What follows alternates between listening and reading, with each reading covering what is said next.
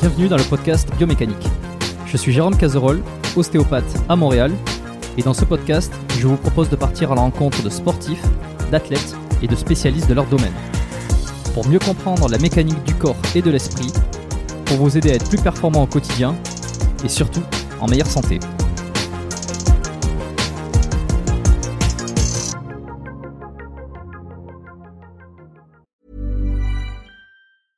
Ryan Reynolds here from Mint Mobile. With the price of just about everything going up during inflation, we thought we'd bring our prices down. So to help us, we brought in a reverse auctioneer, which is apparently a thing. Mint Mobile unlimited premium wireless. Ready to get 30, 30, bit to get 30, bit to get 20, 20, 20, bit to get 20, 20, bit to get 15, 15, 15, 15 just 15 bucks a month. So, Give it a try at mintmobile.com slash switch. $45 upfront for three months plus taxes and fees. Promo rate for new customers for limited time. Unlimited more than 40 gigabytes per month. Slows. Full terms at mintmobile.com. en fait aussi, du coup. Exactement, j'enregistre tout, comme ça il y aura, y aura tout dans le podcast. Euh, et puis ça sortira sur YouTube. Bon, ben voilà, on est parti. Euh, bonjour, bienvenue à tous sur le podcast Biomécanique. Salut Elio, euh, bienvenue sur le podcast. Et salut, merci beaucoup. ça fait plaisir hein, parce que ça fait, ça fait un, un petit moment que je voulais t'avoir sur l'émission, le, bah, l'émission, hein, évidemment. Et puis on, on est en, on est en discussion. Et puis je t'avais contacté aussi il y a quelques, c'était quelques mois ou un an ou quelque chose comme ça. Et puis finalement, ça s'était pas fait. Ouais, ça fait longtemps. Ça fait un, ça fait un bon moment. Ça fait un bon moment. Je sais plus quand c'était exactement. C'est possible que c'était, c'était, c'était un an plus tôt. Je sais Ouais. plus ce qui s'était passé en fait. Je, je sais plus. Mec, je crois que je sais ce qui s'est passé. En fait, c'est ton, euh, c'est ton Calendly qui m'avait fait peur. Mon Calendly m'avait fait peur. Alors vas-y, explique-moi, détaille les coulisses comme ça, que tu sais, ils vont savoir comment ça se Bah, passe. bah, en fait, du coup, quand Jérôme vous contacte, il vous envoie un petit lien avec un Calendly et puis c'est à vous de sélectionner la date pour le podcast. Et moi, c'est quelque chose qui me, comment dire, hmm. Euh, j'aime bien, euh, j'aime bien me mettre à filmer ou enregistrer un épisode euh, quand je le sens. Donc euh, typiquement quand je suis, parce que j'ai, moi-même un podcast et généralement quand je crée du contenu, c'est je suis en train de faire un truc et boum l'envie me prend de créer du contenu et là j'allume la caméra et je commence à parler. Donc le fait de prévoir dans un mois ou dans deux trois semaines, parce que je me souviens que t'avais des périodes bien chargées hein, où t'avais pas trop trop de dispo. T'as l'air bien. Ouais. bah, ça dépend, ça dépend des, des temps. C'est vrai que mon emploi du temps il bouge assez vite, mais euh, c'est vrai que j'aime bien organiser un petit peu euh, longue longue distance parce que comme euh, je fais des podcasts qui sont des des des, euh, des, des entrevues, des conversations avec des invités à chaque fois. Je, je, peux- je fais pas un épisode, euh, je fais pas des épisodes solo, ce qui fait que j'ai Mhm. besoin d'avoir un minimum d'organisation à l'avance. Et ça a été très marrant justement parce que quand on euh, là, on a décidé d'enregistrer. Ça s'est fait quoi Ça s'est fait hier. Euh, J'ai j'ai un peu de repos cette semaine, donc c'est pour ça que ça a permis de, de, de modifier mon mais les, les dispos pour qu'on puisse euh, s'arranger. Mais euh, effectivement, j'ai vu une espèce de euh, comme une une appréhension ou un frein à, aller aller te projeter, ne serait-ce qu'une semaine ou deux semaines plus loin. C'est marrant ça. Ouais, j'ai peut-être. C'est peut-être aussi un peu lié lié à la période. Après, c'est vrai que tu m'as tu m'as relancé à un moment où je me suis dit vraiment au bout d'un moment, ce serait serait peut-être cool de le faire. Mais en même temps, ça tombe. Excuse-moi, j'espère que t'entends pas. Il y a quelqu'un qui est en train de hurler à côté de ma porte. De... Ça va pour Oh, toi non, j'entends. Non, non, j'entends rien. Ok, super. c'est bon. Mais c'est vrai que c'est peut-être un petit peu lié à la période qui est un peu un peu chaotique en ce qui me concerne. Et euh, c'est pour ça que je ouais j'ai un peu de peine à me projeter. Ok, bon, Euh, on va essayer de discuter un petit peu de. J'espère que t'as le temps, t'as un petit peu de temps devant toi. Hein, Mec, si tu connais le pas euh, le, On le podcast, on- tu sais que on se fait plaisir, on, on se laisse, on, on compte pas. Euh, euh, on va essayer d'aller un peu sur le street workout, évidemment. Ça fait longtemps que je n'en ai pas parlé parce que je crois que la dernière fois, ça devait être avec euh, Florent Marek quand il était venu sur l'émission. Il y a quelques épisodes en arrière. Euh, J'en ai pas parlé beaucoup. On va parler aussi de ton, bah, de ton parcours, c'est que qui est intéressant. Alors, tu vis à Barcelone là actuellement. Tu pourras Mhm. peut-être nous expliquer pourquoi ce choix-là, comment t'en es venu là. T'as une un gros attrait euh, pour tout ce qui est développement personnel, un peu remise en question, compréhension, remise en question, euh, je sais pas, optimisation peut-être aussi de, de, sa vie ou de comment on voit les choses. Euh, et puis voilà, mais avant tout ça, je vais te demander de te présenter, s'il te plaît, si tu veux bien. Très bien. Bah alors euh, bonjour tout le monde. Moi je m'appelle euh, je m'appelle Elio comme euh, comme l'a dit Jérôme, j'habite à Barcelone. Je, crée du contenu, c'est pour ça principalement que je suis je suis connu à travers euh, YouTube, Instagram euh, et un podcast qui est dispo sur les plateformes audio. Euh, ouais, je pense qu'on reviendra un petit peu sur sur mon parcours, mais comme tu l'as dit, euh, ce que je fais à l'heure d'aujourd'hui, c'est euh, ça se dit à l'heure d'aujourd'hui en fait, mec? Je sais pas si aujourd'hui est une heure, mais euh, pourquoi pas. Ah ouais, pas du tout. voilà, bah comme quoi la remise en question parfois a ses avantages, on se on évite de partir sur de la merde. Bref, au jour d'aujourd'hui, je fais principalement un podcast, c'est là-dessus que enfin c'est ce qui m'intéresse le plus, c'est un format qui me qui me plaît beaucoup, pouvoir échanger que ce soit avec des invités ou en solo. Mm. discuter, réfléchir à des sujets.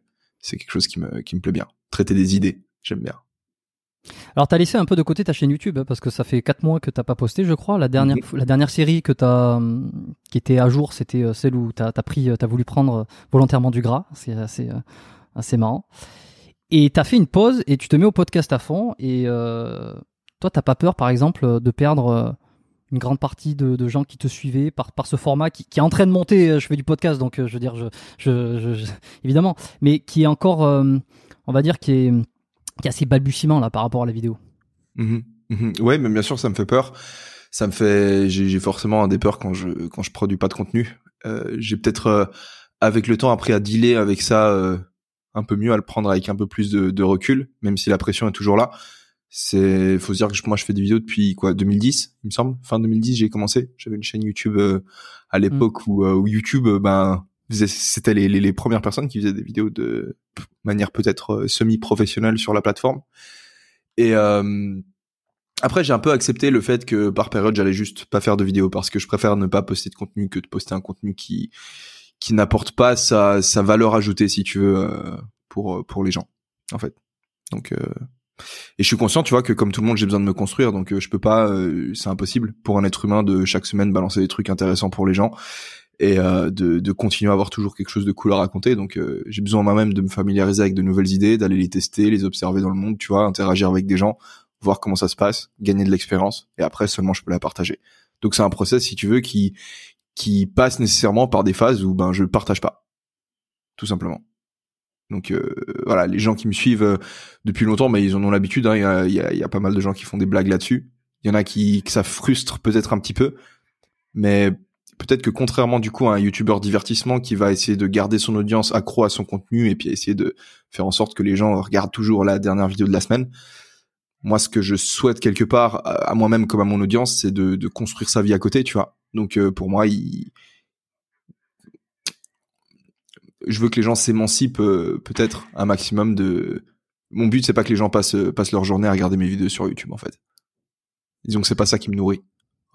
Et, et le- et le sport là-dedans, euh, parce que ce que tu as, commencé comme ça, de, en faisant des vidéos qui, qui traitaient de, de, de, de sport, de street workout, c'était ça le, le début, si je me trompe. Ouais, c'est ça. Ouais, ouais, c'est ça. Là, là, aujourd'hui, tu le fous en retrait, forcément, parce que podcast, euh, tu vois, moi je parle de sport, de santé, mais je veux dire, il je, y a rien qui est montré, quoi. C'est on, on réfléchit.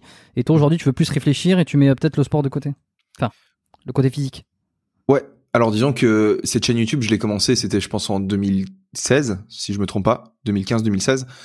Et euh, c'est vrai que le, le street workout, c'est la discipline à travers laquelle ben, j'essayais de, de, enfin tu vois moi, en gros découvrir le sport, ça a été un truc génial parce que le sport, c'est un peu le véhicule à travers lequel moi j'ai découvert que tu pouvais ben via un effort dans le présent, ben, obtenir des résultats dans le futur. En fait, et tu peux, euh, t'as quelque part en tant qu'être humain, ce, ce pouvoir créateur de décider, ok, enfin de, de développer une vision, de dire euh, dans un an, peut-être dans deux ans, trois ans, peut-être pas au-delà parce que au-delà ça commence à devenir difficile de, de se projeter, tu vois, parce que chaque petite chose qui va se passer, bah, elle va changer le futur de à une échelle beaucoup trop trop importante. Mais disons que le principe de se dire euh, vas-y, là maintenant je peux faire un truc et espérer que dans quelques temps ben ça je récolte des fruits, je l'ai découvert via le sport en fait et j'ai trouvé ça génial, j'ai eu envie de le partager avec des gens. J'ai essayé de le partager avec des gens de ma famille. Euh, j'ai vu que ça passait pas nécessairement, tu vois. Quand tu commences à faire du sport et que tu commences à te remettre en forme, tu te dis ah mais c'est génial en fait, t'as juste à faire ci, ça, ça, et puis en plus bah t'as des résultats. Donc euh, moi mon premier réflexe c'était de dire à mes parents, à mes sœurs ah faut que vous fassiez ça. Et puis j'ai réalisé que ben que c'était pas, il y avait pas forcément une, une grande réceptivité en fait parce que les gens ils, sont pas constamment prêts à écouter et à approcher des, des nouvelles idées ou des nouvelles façons de vivre. Et c'est vrai que YouTube, ça a cet immense avantage que les gens, en fait, ils viennent t'écouter que quand ils sont prêts. Et du coup, ben, dès que je poste du contenu, que la personne clique sur ma vidéo, je sais pas, genre des vidéos de, de sport, du coup, celle que je faisais au début, bah, ils étaient, ils étaient prêts à entendre quelqu'un venir leur parler de sport. Donc euh, voilà, j'ai commencé avec ça. C'était un peu le, le truc facile aussi parce qu'à travers Instagram, bah, tu peux facilement vendre le truc avec des photos, des petites vidéos, etc. Et euh, bah, par la suite, euh, comment dire Je crois que je l'avais dit euh, dans, dans le tout premier mail. Je me suis un peu désintéressé de tout ça. Enfin, je, je continue à faire du sport pour moi, mais mais discuter de sport, c'est peut-être parce que j'ai pas suffisamment de connaissances en fait techniques ou autres, mais c'est pas quelque chose qui qui m'intéresse énormément. Tu vois? On va en parler. Hein. Ça me fait plaisir si t'as des questions. Non, non, mais attends, c'est bien ce que tu dis parce que justement, euh, ça, ça te ça t'attire pas? Enfin, je veux dire, ça te, c'est comme si ça te faisait plus vibrer, un peu comme après avoir pratiqué un certain temps une activité. Bon, on finit par se dire, c'est bon, j'ai fait le tour, euh, j'ai envie de faire autre chose. C'est ça? Ouais, j'ai l'impression que j'ai l'impression d'avoir fait un peu un peu le tour au niveau sport. J'ai l'impression que le- la place que le sport prend dans ma vie, c'est pas euh, je tu vois, je continue à pratiquer au quotidien une une activité physique, tu vois, genre je continue à aller m'entraîner tous les jours, je vais au parc. Mais euh, mais disons que peut-être parce que j'en ai parlé à travers des vidéos, mais ça me ouais, comme tu dis, tu vois, genre ça me fait ça me fait plus vibrer, j'ai l'impression qu'on reparle toujours des mêmes trucs, toujours des mêmes trucs, pardon, et que ça reste super important. Moi, les périodes où j'arrive pas à faire de sport, c'est des périodes où il y a toute ma vie qui se crache en fait. Et c'est ce qui s'est passé en fait récemment. C'est pour ça que je te dis que j'étais dans une période un peu chaotique. Je me suis blessé tout d'abord à l'épaule, juste ensuite euh, à la nuque, et j'ai été, euh, pas, je vais pas dire paralysé, tu vois, mais je pouvais pas, je pouvais pas faire du sport pendant pendant un bon moment. Et j'ai réalisé que ben j'avais moins envie de prendre soin de moi quand j'étais pas capable de faire du sport. Donc je le fais beaucoup pour moi. C'est une place énorme, mais euh, mais disons que dans d'en Mhm. parler, ouais, j'ai l'impression d'avoir fait le tour. Et, et alors, tu t'es fait quoi euh, exactement? Qu'est-ce qui t'est arrivé? Bon, à l'épaule, je sais pas exactement, j'arrive pas à trouver la cause du truc. Euh, à la nuque, je pense que j'ai commencé à faire un entraînement, euh, des entraînements du, ben, du cou, justement. Et j'avais un petit la antécédent quand je, dis-moi. Non, je dis c'est à la mode ça, les, les, les entraînements du coup. Ouais, c'est vrai que c'est un muscle qui est, qui est, qui est important, qui esthétiquement fait, fait pas mal de différence. En tout cas, j'avais vu quelques vidéos, ça faisait un moment que je m'y intéressais et j'avais envie de reprendre le, le, le jiu-jitsu. J'en ai fait un petit peu et justement, bah, en faisant du jiu-jitsu, je m'étais déjà fait mal à la nuque. C'était genre un an et demi, deux ans. Et, et, euh, ouais, j'étais, j'avais été me faire des injections de, de cortisol dans la nuque. J'avais été voir un chiro plusieurs fois. C'était euh, une vraie galère. Hein. Tu pouvais pas sortir de ton lit parce que, ben, quand tu peux pas bouger ta nuque, tu, tu peux rien bouger en fait. Donc j'avais déjà eu ça il y a deux trois ans, il y a ouais, je vais dire deux ans en arrière. Et là, ça m'a repris parce que j'ai refait des exercices au niveau de la nuque. J'ai dû forcer un petit peu trop, tu vois. Et à mon avis, c'est les muscles qui ont dû se congestionner, les muscles au niveau des trapèzes et du cou, des muscles que j'ai pas l'habitude de travailler. Et euh, ils défonçaient la colonne en fait. Ils défonçaient la colonne vertébrale. Et je pouvais plus bouger la tête. Une espèce de torticolis quoi. Enfin, je pense que c'est quelque chose comme ça. Hmm. Donc euh, ouais. Ok. Et ça, ça t'a empêché de, ça t'a empêché de continuer? Est-ce que tu t'en es sorti là ou euh, Ouais. là, encore euh, ça t'emp- Ouais. Ça bouge la tête. Ok. Et l'épaule alors, t'as pas réussi à, euh, identifier le problème? Non, l'épaule, j'ai pas identifié le, j'ai pas identifié le, le problème. J'ai, l'impression, tu vois que, tu vois, les, les relations de, de cause à effet, elles sont parfois assez difficiles à, à établir. Certains très bons physio, ou alors si toi-même t'es physio et que tu as une très bonne connaissance de ton corps, tu peux le faire. Mais souvent, ça va. Enfin, tu vois, c'est, tout à fait possible que ce soit un mouvement que tu fasses avec peut-être un angle qui est juste, juste pas ok. Et euh, tu Mm. l'as fait pendant tellement longtemps, et puis t'as, t'as peut-être, tu vois, au bout d'un moment, t'as rajouté trois autres, trois nouveaux exercices à ton entraînement, et du coup, tu sais pas c'est lequel en fait qui, qui cause le problème. Donc c'est c'est assez difficile à cerner, tu vois. Par exemple pour la nuque, j'ai j'ai- je savais pas en fait que c'était les exercices que je faisais au niveau du cou parce que en même temps, j'avais recommencé à bosser la souplesse du dos via genre des des cobras, tu sais, genre le pour faire le hollow back, je sais pas si tu vois, sur Mhm. Mhm. flexibilité, je me suis dit ça venait peut-être de là. Euh, j'avais aussi commencé à j'avais aussi commencé à faire un nouveau enfin une nouvelle prise sur les tractions, je me suis dit c'est peut-être aussi à cause de ça, tu vois, le fait de lever la tête comme ça au moment où ma barre enfin où ma tête elle passe au-dessus de la barre. Du coup, euh, tu vois, je savais pas, je savais pas d'où ça venait. Et en fait, euh, une fois que la douleur est partie, j'ai recommencé les entraînements et cette fois-ci, bah, j'ai fait, vas-y, je vais faire le test. Je vais essayer parce que je soupçonnais aussi du coup ces exercices au niveau du cou. J'ai dit, je vais essayer de faire ça. Et j'ai fait ce truc-là à l'entraînement. Et euh, le soir même, j'étais de nouveau reparti pour 3-4 jours euh, à plus pouvoir bouger. Donc là, je sais qu'en fait que c'est le coup. C'est ça qui t'en, ouais, c'est le truc. Mais t'as consulté quand même là euh, récemment? Ouais, ouais, j'ai consulté. de- ouais. Ouais. Ouais, j'étais voir un chiro qui me, qui me défonce la colonne. Super drôle. Ils sont, euh, ils sont, ils sont réputés pour ça. Euh, J'avais reçu un Kiro sur le podcast et je, je, je vais aller chercher les numéros là. C'est vrai, je les ai jamais. Je, jamais ceux qui sont intéressés. Euh, mais ouais, bon, les Kiro après ils, ils travaillent tous un petit peu différemment. Mais épisode. euh, euh, épisode 87, voilà, que j'avais sobrement intitulé euh, Les Kiro sont, tous des, sont, tous, sont-ils tous des bourrins Euh, Donc un épisode assez, assez sympa. Bon, ok, ben alors tu t'es blessé. T'as eu d'autres blessures dans ta, je sais pas, carrière de, de, de, street Ouais. worker, je sais pas comment on dit d'ailleurs. Ouais, je sais pas comment on appelle ça non plus. Bah oui, j'ai une blessure au coude, du coup, pendant cette période où je mangeais une tonne, comme tu l'as dit euh, au début du podcast. J'ai fait une série, c'était quoi, trois, quatre vidéos. Euh, le but Mm. de la série, c'est de prendre un maximum de poids et de voir si, via une prise de masse, étant donné que j'en avais jamais fait, euh, j'allais pouvoir prendre un petit peu en volume musculaire en fait, taper une sèche derrière et gagner du muscle. Et, euh, et du coup, ben je, je, mangeais comme un, enfin je mangeais comme un bourrin. Je mangeais une tonne de repas par jour. Je mangeais que des boissons. Euh, je buvais pardon que des boissons, euh, des boissons sucrées. C'était glace euh, tout le temps. Enfin bref, glace à la fin de chaque repas parce que quand t'as plus faim, tu peux toujours manger une glace. Et pendant cette même période, je faisais des dips lestés en fait. Et je pense que la combinaison lesté plus alimentation ultra acide parce que parce que ben je mangeais que des aliments qui sont acidifiants je pense que ça a dû, euh, ça m'a fait mal au coude. Donc pendant un petit moment, j'avais une blessure au coude. Pour ça aussi, j'ai été consulté, j'étais voir un physio. Sinon, à part ça, non. Sinon, je m'étais jamais blessé. Alors que j'ai fait une tonne de freestyle, une tonne de, de figures. J'avais jamais eu de. Une fois, je me suis, enfin, de temps en temps, tu vois, je me fragassais un coude euh, contre contre la barre, une mauvaise réception, tu vois.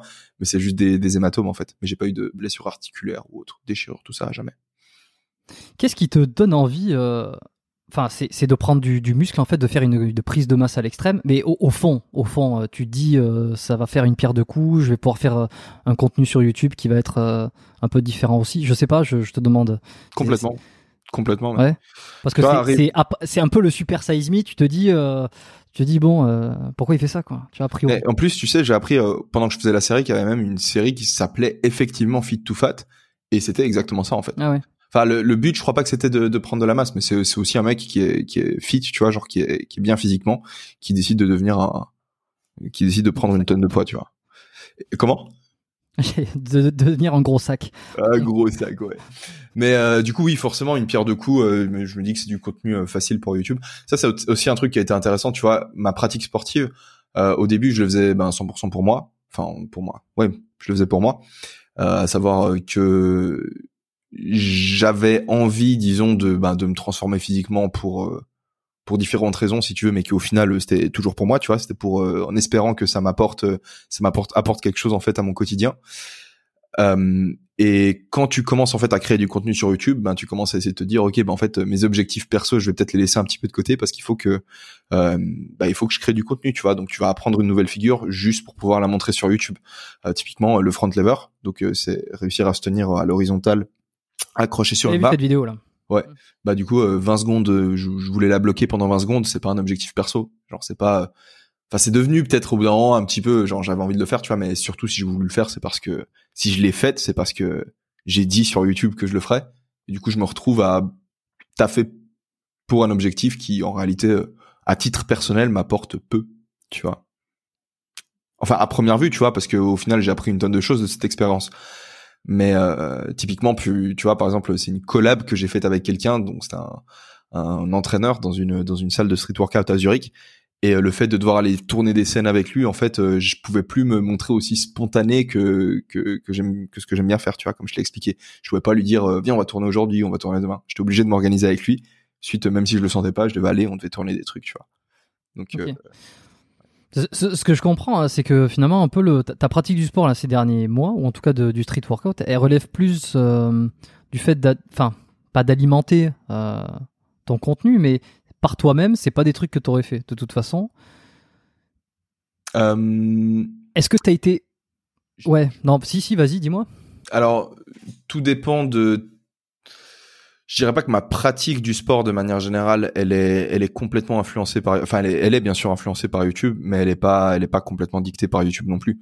Il y a toute une série de routines, des exercices que je fais 100% pour moi, parce que le sport c'est une manière aussi de, c'est un, un, moment important dans ma journée. Je pense comme tous ceux qui font du sport nous entendent, hein, ils ont besoin, tu vois, t'as un peu une espèce, l'impression de, de renaître après ta séance de sport.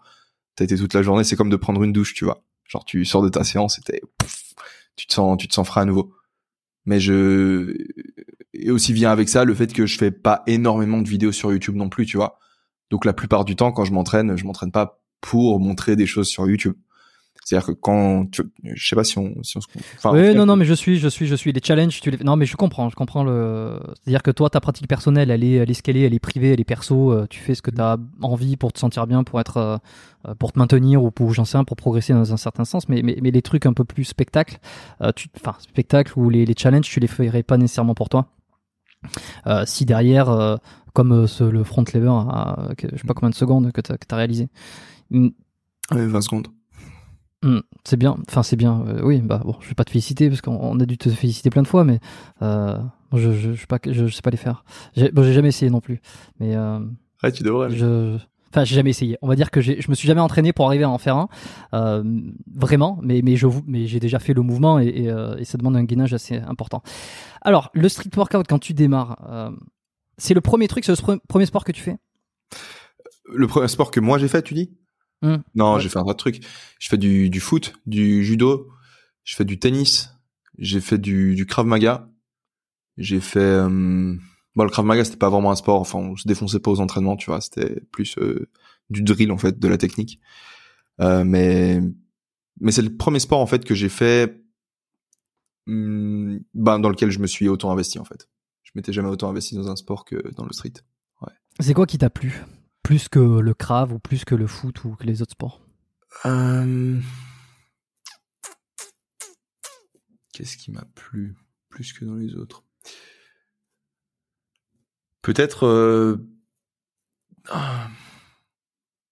il y avait il y a l'aspect tu vois euh, l'aspect transformation physique en fait. C'est la, la, première raison en fait pour laquelle moi j'ai commencé le, le, street workout. Et j'ai pas commencé le street workout j'ai commencé surtout les, les, séries et les répétitions. Donc le set and reps des séries de traction des séries de dips des séries de pompes.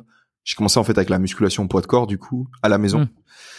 et, euh, et, ce qui m'intéressait en fait c'était de pouvoir me, me, développer physiquement en fait. J'avais envie de, de, de prendre du muscle de d'avoir un corps qui me plaise plus que je juge plus athlétique. Et pourquoi le street euh, et pas la muscu? Parce que j'avais envie de pouvoir faire des trucs cool avec mon corps aussi, en fait. Je me disais, euh, je voyais les, les, physiques des mecs qui faisaient du street, je me dis putain, bah, ils ont déjà des, des, des, des, physiques de monstres, en fait. Pas nécessairement au niveau des jambes, tu vois, mais quand j'avais 18, euh, quand j'ai commencé quoi, vers 19-20 ans, je m'intéressais pas aux jambes, tu vois. La plupart des, des gars, quand ils, quand ils font pas de muscu, ils s'en foutent des jambes, tu vois. Et euh, du coup, moi, je voyais les hauts du corps et je me disais putain, les mecs, c'est juste des monstres. Donc, euh, si je peux avoir ça juste en m'entraînant chez moi, bah, je vais le faire. Et en plus, euh, voilà, si je peux taper des drapeaux ou des petites figures, bah, c'est c'est bénéf.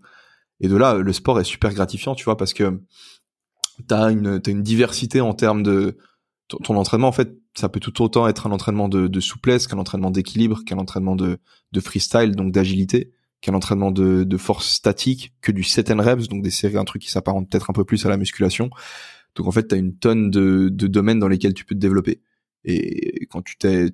Enfin du coup, ce qui fait que l'entraînement peut être super varié en fait. Et il y a un aspect social aussi au sport que j'ai découvert du coup par la suite. La mhm. première année, je m'entraînais tout seul dans ma cave. Et l'année suivante, en fait, j'ai déménagé du coup sur le campus de de ben, de mon université à l'époque. Et là, j'ai rencontré une, un groupe de mecs, si tu veux, et ensemble, en fait, on, enfin, il y a pile au même moment, en fait, il y a un nouveau parc de street qui venait d'être construit à Lausanne, à Chaudron. Et on a commencé à aller squatter ce parc et c'était, c'était fou, tu vois. Parce que tu, tu vas, tu tapes tes séries, le mec à côté de toi, il fait une figure, il te montre comment il l'a apprise, toi, t'essayes de le faire.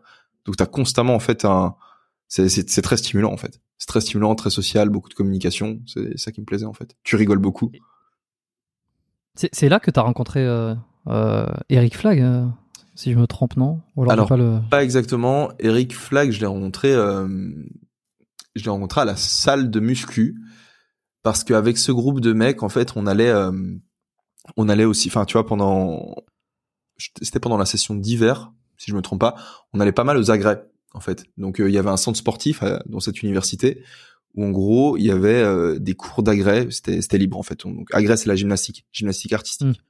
Donc euh, tu avais des barres fixes si tu veux avec des tapis et nous ça nous permettait d'aller balancer du freestyle et euh, si on tombait bon on se faisait pas mal parce qu'il y avait des tapis. plus c'était blindé de meufs donc on kiffait trop. C'était vraiment bête d'ambiance et parfois on allait un peu en avance parce que on voulait déjà être chaud enfin on voulait déjà être réchauffé au moment où on montait les barres tu vois. Donc on allait s'échauffer en salle de muscu, on allait taper genre des tractions etc. Et le jour où j'ai rencontré Eric du coup ben j'étais en train de Eric s'en souvient, souvient bien du début. Moi, je me souviens bien de la fin. La manière dont Eric raconte le début, c'était que je crois que lui, il était en train de faire des squats. Et, euh, et en face du squat, enfin du truc de squat, il y avait un miroir. Et à travers le miroir, il me voyait moi derrière en train d'envoyer des muscle-up. Et, et genre, je crois du coup, c'est comme ça qu'il le raconte. Je crois qu'il dit qu'il m'a vu faire des muscle-up. Et du coup, il a eu envie de me montrer qu'il savait faire le drapeau. Du coup, il est venu euh, vers les barres, si tu veux.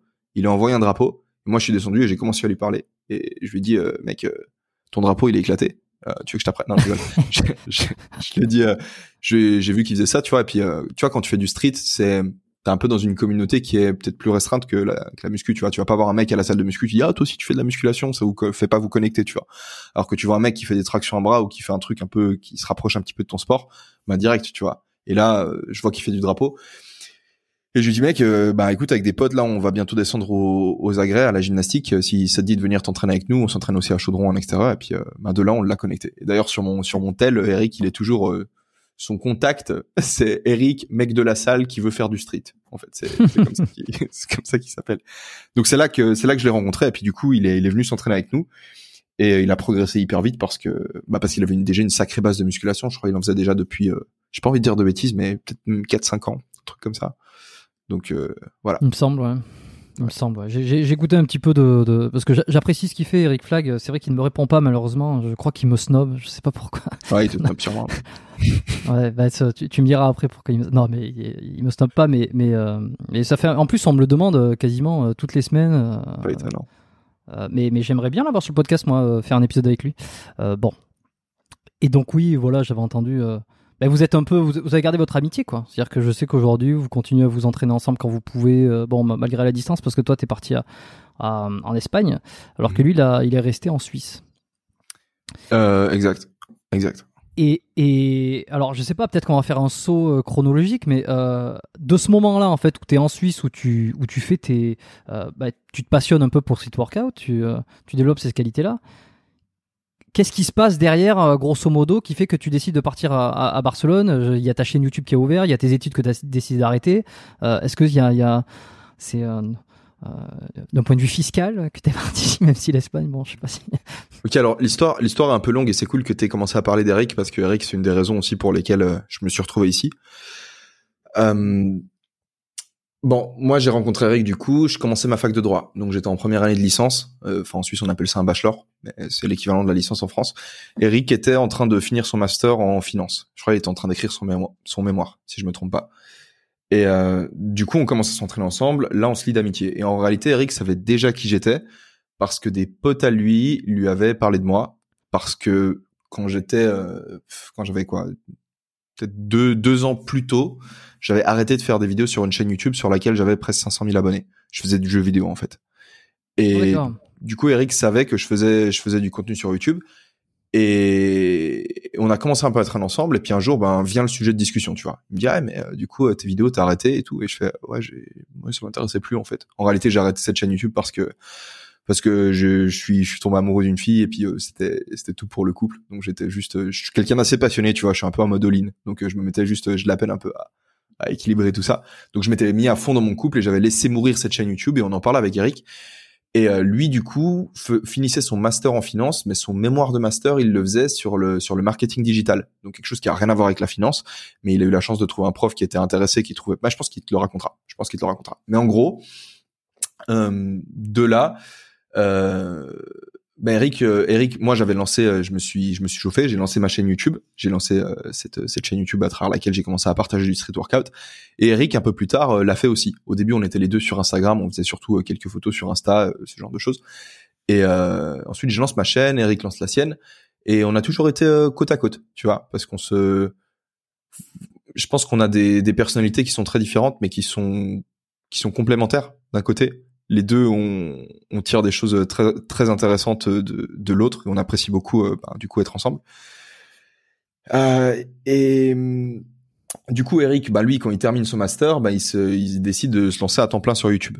Donc lui il part direct en mode all-in sur YouTube. Moi je dois finir mes études. Donc euh, je fais ma première année du coup de licence à Lausanne ma deuxième année de licence aussi à Lausanne. Pour la troisième je suis parti déjà à Zurich. Donc je suis parti de la faire en allemand parce que c'était bah, une fac de droit, à part du travail, euh, t'as, enfin, t'as pas besoin d'être très intelligent pour faire une fac de droit, tu vois. C'est juste, euh, ben, apprendre, c'est du bourrage de crâne, en fait. Donc, euh, moi, ça me saoulait. Je me suis dit, vas-y, j'ai envie d'un challenge. Donc, je suis parti euh, la faire en allemand, une langue que je maîtrisais pas du tout. Donc, je termine ma licence euh, en allemand, je commence le master en allemand, et à ce moment-là, ben, Eric, tu vois, lui, il avait déjà trois, trois années où il était à temps plein sur YouTube. Et, et bah, il dégage du revenu. Je vois qu'il arrive à vivre de ça euh, plutôt bien. Et je commence à moi aussi j'arrive à un stade où je commence un petit peu à réfléchir à, ma carrière, tu vois, à ce que je veux faire de mon avenir. Et il faut dire que j'ai commencé les études assez tard parce que j'ai passé un bon moment à être complètement perdu, à pas savoir ce que j'avais envie de faire. Et euh, bah du coup j'ai eu quelques expériences, tu vois, et puis j'ai pu me découvrir un petit peu. Et bref, quand je suis arrivé au master, je me connaissais déjà un petit peu, tu vois, j'avais déjà 26 ans Et j'étais là, ok, est-ce que vraiment ça te correspond d'aller bosser euh, dans un, je sais pas, dans un, dans une boîte d'assurance, dans une, pour une grosse banque ou euh, un cabinet d'avocat? Est-ce que vraiment c'est ce que tu as envie de faire? Alors le métier d'avocat, il, m'aurait intéressé, ça aurait peut-être été le, le, truc le plus intéressant que j'aurais pu faire, mais voilà, j'ai toujours eu cette, cette petite fibre euh, créative, tu vois, toujours bien aimé partager des idées, créer des trucs si tu veux. Et vu que je vois Eric qui, qui réussit à faire ça, moi je me dis, c'est quoi en fait, je vais tenter. Et euh, le je vais tenter, je vais tenter, je vais tenter. En réalité, je me le suis dit pendant tout mon bachelor de droit, toute ma licence, même pendant le master. Mais à chaque fois, j'étais là, non, arrête de penser à ça. T'as tes études, mets-toi à fond dans les études, défonce tout, chope des bonnes notes et mets-toi pas sur YouTube, tu vois. Et au final, bah, j'arrive au master et je craque. Genre, je commence mon master et je me dis putain, en fait, euh, non, vas-y, je vais, je vais partir euh, sur un gros all-in sur YouTube. C'est le moment où le Covid en fait est arrivé. Quand le Covid tape, les cours sont même plus en présentiel, donc on a les cours en vidéo. Et là, du coup, euh, je, moi, j'ai un, j'ai un instinct, si tu veux, qui m'a fait, euh, qui m'a fait faire un, un, calendrier en fait. Parce que tu vois, c'était une, période monstre chaotique. On savait pas combien de temps ça allait durer la pandémie. Tu vois, je me, souviens tout le monde pensait que ça allait durer euh, trois semaines, peut-être deux mois ou trois maximum. Tu vois.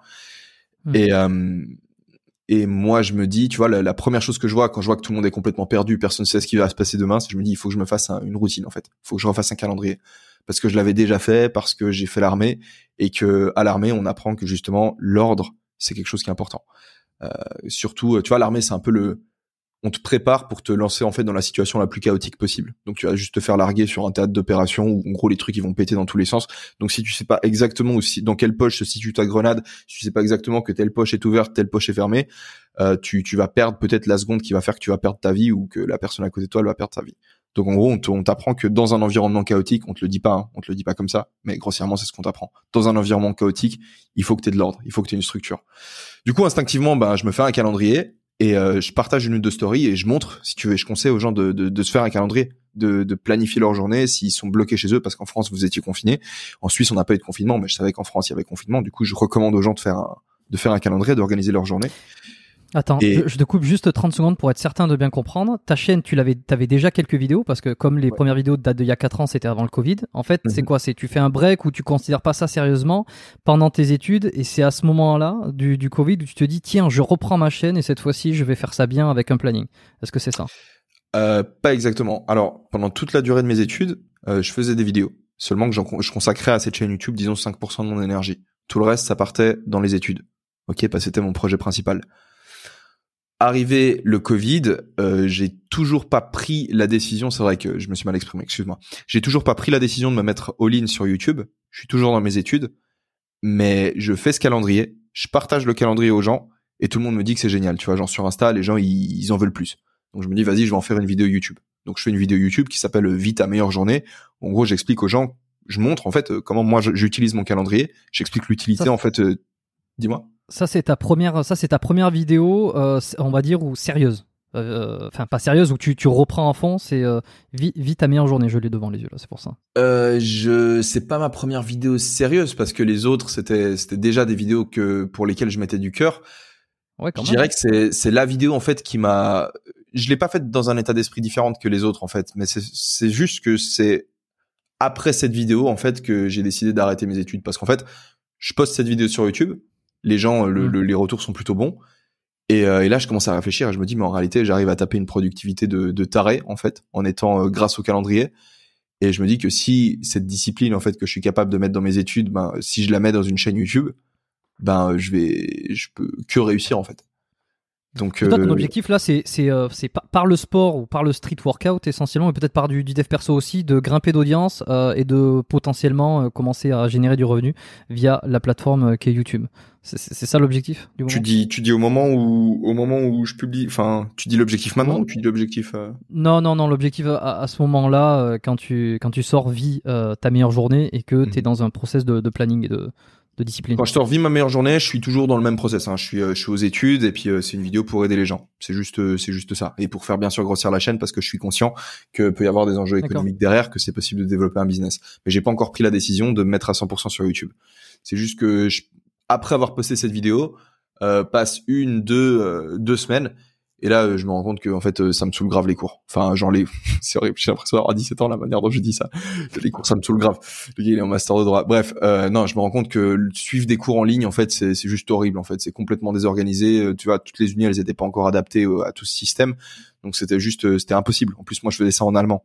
Donc euh, c'était une université que je je connaissais pas spécialement bien, tu vois. Et l'administration en allemand euh, dans Enfin bref, c'était c'était juste horrible. Et à ce moment-là, je me suis dit, ben tu sais quoi, en fait, euh, mets ça sur pause, laisse ça de côté, et puis tente de te de te lancer à temps plein sur YouTube. Donc euh, c'est ce que j'ai fait. Et là, tu sors, euh, là, tu sors toutes les vidéos qui suivent euh, Et là, je sors et là je sors une une série de de, juristes vidéos. Bon, youtubeurs. Ok, bah, bah, alors je me souviens plus exactement de quelle vidéo j'ai sorti directement après ça, mais euh, je, je sors une série de vidéos et euh, mon, un de mes premiers réflexes ensuite, ça a été de me dire que il fallait que je me, je me barre de Suisse en fait. Faut que je quitte la Suisse parce que c'est beaucoup trop cher de vivre en Suisse. Donc je me dis, il faut Mm. que je trouve un autre pays. Hmm. Donc euh, je fais une vidéo dans laquelle j'annonce que que ben je vais je vais quitter la Suisse en fait, que j'ai envie de faire une coloc avec euh, avec un de mes abonnés euh, en France. Donc euh, je reçois un paquet d'emails, tu vois, de tas de personnes hyper cool qui me Putain, qui m'envoient des photos de leur appart et qui me disent viens on fait une coloc ensemble. Et c'était génial. Hein. hein, parce que... Ouais, parce que tu sais, tu sais pas sur qui tu tombes, quoi. C'est un peu le. Ouais, c'est vrai, mais bon tu vas après trier, mais. euh, après je sais pas, c'est quoi ce que je risque au pire, tu vois, tu tombes sur quelqu'un avec lequel tu ça c'est peut-être à la limite pas ton meilleur pote mais tu vois genre je crains pas pour ma vie en tout cas ça m'a jamais traversé l'esprit de me dire que j'allais tomber sur un sur sur quelqu'un qui allait essayer de me faire du mal tu vois ça m'a pas Hmm. ça Non, non, mais bien sûr, je- c'est- c'est- euh, comme tu dis, euh, je veux dire, en soi, il peut rien t'arriver de, de- d'extra, enfin, sauf de tomber sur un serial killer, mais enfin, il y a, les, les chances sont minces. Euh, mais parce que j'ai eu des, des- récemment des, des, des histoires. Je suis pas en coloc, moi, euh, et mais j'ai des, je connais des gens, des, des- j'ai des amis qui sont en coloc et qui ont eu récemment des histoires. Euh, Enfin, pas marrantes quoi, mais, mais des trucs qui, qui sortent pas de, de l'ordinaire, hein, euh, des trucs classiques. Hein, tu t'entends pas sur certains points. C'est, c'est là, c'est la merde parce que c'est pas, c'est, les, les horaires sont différents, les, les, pa- les, les centres d'intérêt aussi et ça peut vite devenir un enfer et l'autre peut vite devenir euh, Ouais. insupportable donc euh, ah bon Bah du coup, euh, bah, évidemment, je suis pas tombé, j'ai pas, j'ai pas sélectionné la première offre euh, qui m'a été faite. Tu vois, j'imagine que dans le tri que je faisais, euh, d'une manière peut-être plus ou moins consciente, bah j'ai, j'ai, euh, j'ai évincé certaines euh, propositions euh, en me basant sur, euh, bah, sur les critères sur lesquels je pouvais me baser, en me disant que la personne n'était pas nécessairement fiable. Euh, c'est vrai que si l'email était bien structuré, qu'il y avait des photos de l'appart ou autre, bah ça donnait plus envie que si Mm. c'était euh, juste écrit en, en pavé comme ça. Ouais, salut, viens chez moi, tu vois. Mais euh, t'as pas Bref, choisi du coup, au final, au final, je suis, je suis pas directement parti à Barcelone parce que du coup, comme je t'ai dit, tu vois. t'as pas entendu je t'ai demandé si t'avais choisi une fille si t'avais choisi une fille mon gars Non, je pense pas que ça aurait été une bonne idée. ok merci Non, parce que je me dis, euh, tu vois, si j'avais choisi une fille, il y aurait peut-être eu, c'est possible que non, hein, mais il y aurait eu des chances, disons que qu'elle, qu'il y ait une idée derrière la tête, tu vois. Et je préfère quand les choses elles sont, elles sont claires, tu vois. Genre ça aurait créé plus de problèmes qu'autre chose en réalité. Et il y a pas beaucoup de filles qui suivent euh, généralement ce que je fais, donc. euh, ah ouais ton, ton audience elle est eh ben alors c'est marrant parce que je, je vais passer la dédicace à quelqu'un que je connais et qui est absolument euh, fan euh, enfin fan je sais pas elle va peut-être m'engueuler pour ça mais euh, qui, qui aime beaucoup ce que tu proposes.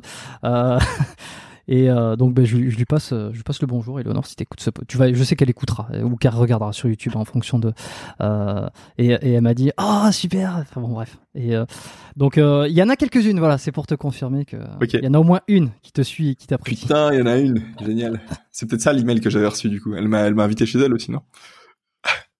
Elle m'a pas dit Non, bah du coup, du coup, j'ai. Bah, un jour, je reçois un appel. En fait, c'était pile pendant cette période. Je reçois un appel d'un d'un d'un mec qui m'explique que qui qui gère une agence euh, avec des euh, où ils font du marketing euh, d'influence et du marketing sur les réseaux sociaux de manière générale et euh, qui me dit qu'il habite à Nice et puis qu'il a investi dans l'immobilier, qu'il possède quelques appartes et qui me propose de, de de vivre dans un de ses appartes et puis pendant la journée d'aller travailler dans les locaux de, de sa boîte. Enfin, c'est-à-dire de faire mes vidéos, mais de la faire, euh, enfin, tu vois, genre que j'ai une place, un bureau. Et du coup, euh, du coup, j'accepte. Je vais, je me, je déménage à Nice. Et au même moment, tu vois, un de mes premiers réflexes aussi, ça a été de me dire que si j'avais envie de professionnaliser la chaîne, euh, il fallait que je délègue le montage à quelqu'un. Il fallait que je délègue en tout cas une partie du travail à quelqu'un, que je me fasse une espèce d'équipe. Et c'est quelque chose qui a été euh, très très très très difficile parce que j'ai toujours fait mon contenu tout seul. Tu vois, j'étais sur YouTube depuis 2010. Là, je te parle de 2019, euh, de 2020 en réalité. Ouais, de 2020. Donc ça faisait 10 ans que je faisais tout de A à Z, que j'avais un full contrôle sur la production de, de contenu. Et, euh, et là, je me dis, vas-y, ok, je vais, je vais bosser avec quelqu'un. Donc, je commence à bosser avec un gars qui, au final, habitait avec moi à Nice. On travaille peut-être pendant deux, deux mois et demi, trois mois ensemble. La collaboration fonctionne, euh, fonctionne sur certains points, sur d'autres, elle fonctionne pas. On arrive à la conclusion qu'on décide d'arrêter de bosser ensemble. Donc, euh, j'arrête de travailler avec ce garçon, mais j'habite toujours à Nice. Du coup, je suis en colocation avec lui et avec Armand. Armand, du coup, c'est le, c'est le, c'est le mec qui m'avait invité à Nice. Et à ce moment-là, je me fais inviter en vacances à Barcelone. Euh, par euh, par un couple euh, par des amis en fait. C'est un couple c'est Axel Wino et Justine Marc. C'est deux tiktokers ils sont aussi sur Instagram. Et eux ils ont une ils ont une maison en fait ici ici à Barcelone. Ils m'invitent en vacances chez eux pendant une semaine. Et pendant que je suis en vacances à Barcelone ben disons ben en fait je me fais contacter par un, un ex journaliste français qui, qui m'avait déjà contacté deux trois fois avec lequel j'étais déjà en contact. On s'était déjà déjà un petit peu parlé qui m'avait déjà proposé justement de travailler avec moi de m'aider pour la production des vidéos et euh, du coup, bah, vu que je suis à Barcelone, j'en profite pour le rencontrer. Je le rencontre, le courant passe bien, et du coup, je décide de rester ici. Donc, je suis resté à Barcelone. J'ai dormi pendant deux mois chez lui parce qu'il avait un, grand duplex, il avait une chambre d'amis, donc euh, j'étais son, locataire en fait. Donc, euh, je, vivais chez lui. Et au bout d'un moment, j'ai pris la décision de, je me suis dit, vas-y, c'est quoi en fait, je vais rester ici sur le long terme. Et puis, puis lui voulait emménager avec sa copine, donc je me suis pris un appart. Et, et voilà, comment on se retrouve à Barcelone. Ok, Ok, bah le, non, le trajet, le trajet est limpide. Euh, un monteur, ça vaut cher aussi, parce que, euh, enfin, je, je sais pas comment. Euh, après, les contacts et, font que c'est sympa, mais techniquement, surtout pour des vidéos de que tu proposes, tu vois, qui sont, je sais pas, entre 10 20 minutes, il y a, il faut les tourner, il faut des, enfin, je suis pas un pro, mais j'ai vu un peu l'envers du décor de temps en temps. Il faut mmh. les, les dérocher, faut les, faut les, faut les monter, faut mettre les titres, les ceci, les transitions. Enfin, tout ça, ça prend des heures. Enfin, je veux dire je sais pas comment toi, en pratique, comment ça se passe, mais entre tourner la vidéo et la monter, le montage prend des heures. Ça coûte une fortune de déléguer ça à un monteur. Tout dépend. En fait, le, système qu'on avait mis en place avec euh, avec le premier monteur avec lequel j'ai travaillé, c'était qu'il y avait une base. Euh, je sais pas si je peux en parler complètement librement parce que enfin, enfin si en final on bah je vais pas balancer de chiffres mais disons que je vais te je vais te donner le principe l'idée c'est que euh, les, les deux monteurs du coup avec lesquels j'ai travaillé, ils ont un peu fait le pari en fait de, euh, ils ont un peu parié sur moi. Ils se sont dit vas-y, je commence mm. à bosser avec ce mec et au début je vais pas toucher énormément, mais le gars en étant aux études si tu veux, il a réussi à faire grimper une chaîne YouTube à 100, 100 et quelques mille abonnés. Peut-être que s'il se met à temps plein, il arrive à faire exploser un gros truc et à partir de là, il y a moyen que si je monte dans ce bateau qui s'apprête en fait à, enfin dans cet avion qui s'apprête à décoller, alors, je suis prêt à serrer les dents pendant une certaine période jusqu'à ce qu'il décolle et puis que ça fonctionne bien. Il voit l'opportunité, quoi. Voilà, exactement. De la même manière que voilà, moi j'ai créé du contenu, euh, c'est cette même chaîne YouTube. Je travaillais dessus euh, pendant, bah du coup pendant toutes mes, pendant quatre ans, tu vois. Pendant quatre ans, j'ai travaillé gratuitement dessus et euh, et l'idée, c'est que si j'ai travaillé dessus, bah alors évidemment, il faut avoir une, faut avoir un intérêt, tu vois, pour la production de vidéo. De la même manière que le monteur, en principe, il aime bien faire du montage. Moi, j'aimais bien créer de la vidéo, donc j'étais prêt à travailler en guillemets gratuitement euh, parce que je me disais que si j'arrive à faire un business de tout ça, ben, je me retrouve en fait à, à avoir un taf qui me plaît en fait. Et ça, c'était, c'était important. Donc dans l'idée, c'était, dans l'idée, c'était ça. C'était qu'ils avaient une, disons une, je discutais avec eux en fait pour pour voir euh, ce pourquoi ils étaient, enfin, ce dont ils avaient besoin concrètement pour pour vivre, pour pas mourir de faim, sans qu'ils aient besoin de trouver un autre taf à côté, ou alors peut-être s'ils avaient besoin de trouver un autre taf à côté, tu vois. Euh, c'est pas arrivé, tu vois, mais c'était dans les discussions qu'on a eues, tu vois. Typiquement, est-ce que euh, tu travailles peut-être un jour, deux jours dans la semaine et tu fais une partie du montage et je fais l'autre partie du montage, tu vois. Et puis les autres jours de la semaine, ben tu travailles avec quelqu'un d'autre. Ça c'est une, mm. ça c'est une option. T'es pas obligé de prendre directement une personne, une personne à temps plein. Et tu peux faire le choix, tu vois, de prendre la personne et lui dire, ok, vas-y, je te file direct ton salaire fixe. Donc tu prends ton, ton, ton gros fixe, tu le prends, boum, et là à ce moment-là, oui, il te coûte une fortune. Mais euh, si la chaîne YouTube dégage plus de revenus demain, ben toi, tu vas rester avec ton même fixe en fait ou alors tu lui proposes d'avoir le rôle d'entrepreneur, c'est-à-dire euh, bah tu, tu vas manger euh, tu vas manger des pâtes avec moi. enfin, je plaisante, tu vois, c'est c'est une c'est une image mais tu vas manger des, des brocolis avec euh, de la dinde avec moi et et si la chaîne elle fonctionne bien par la suite, ben tu montes aussi. Et tu, tu parles concrètement, hein, tu, tu parles chiffres. Tu dis si la chaîne elle fait tant, tu fais tant, t'établis une table, t'établis un tableau, mmh. pardon. Et du coup le mec est impliqué parce que il, voit comment ça fonctionne.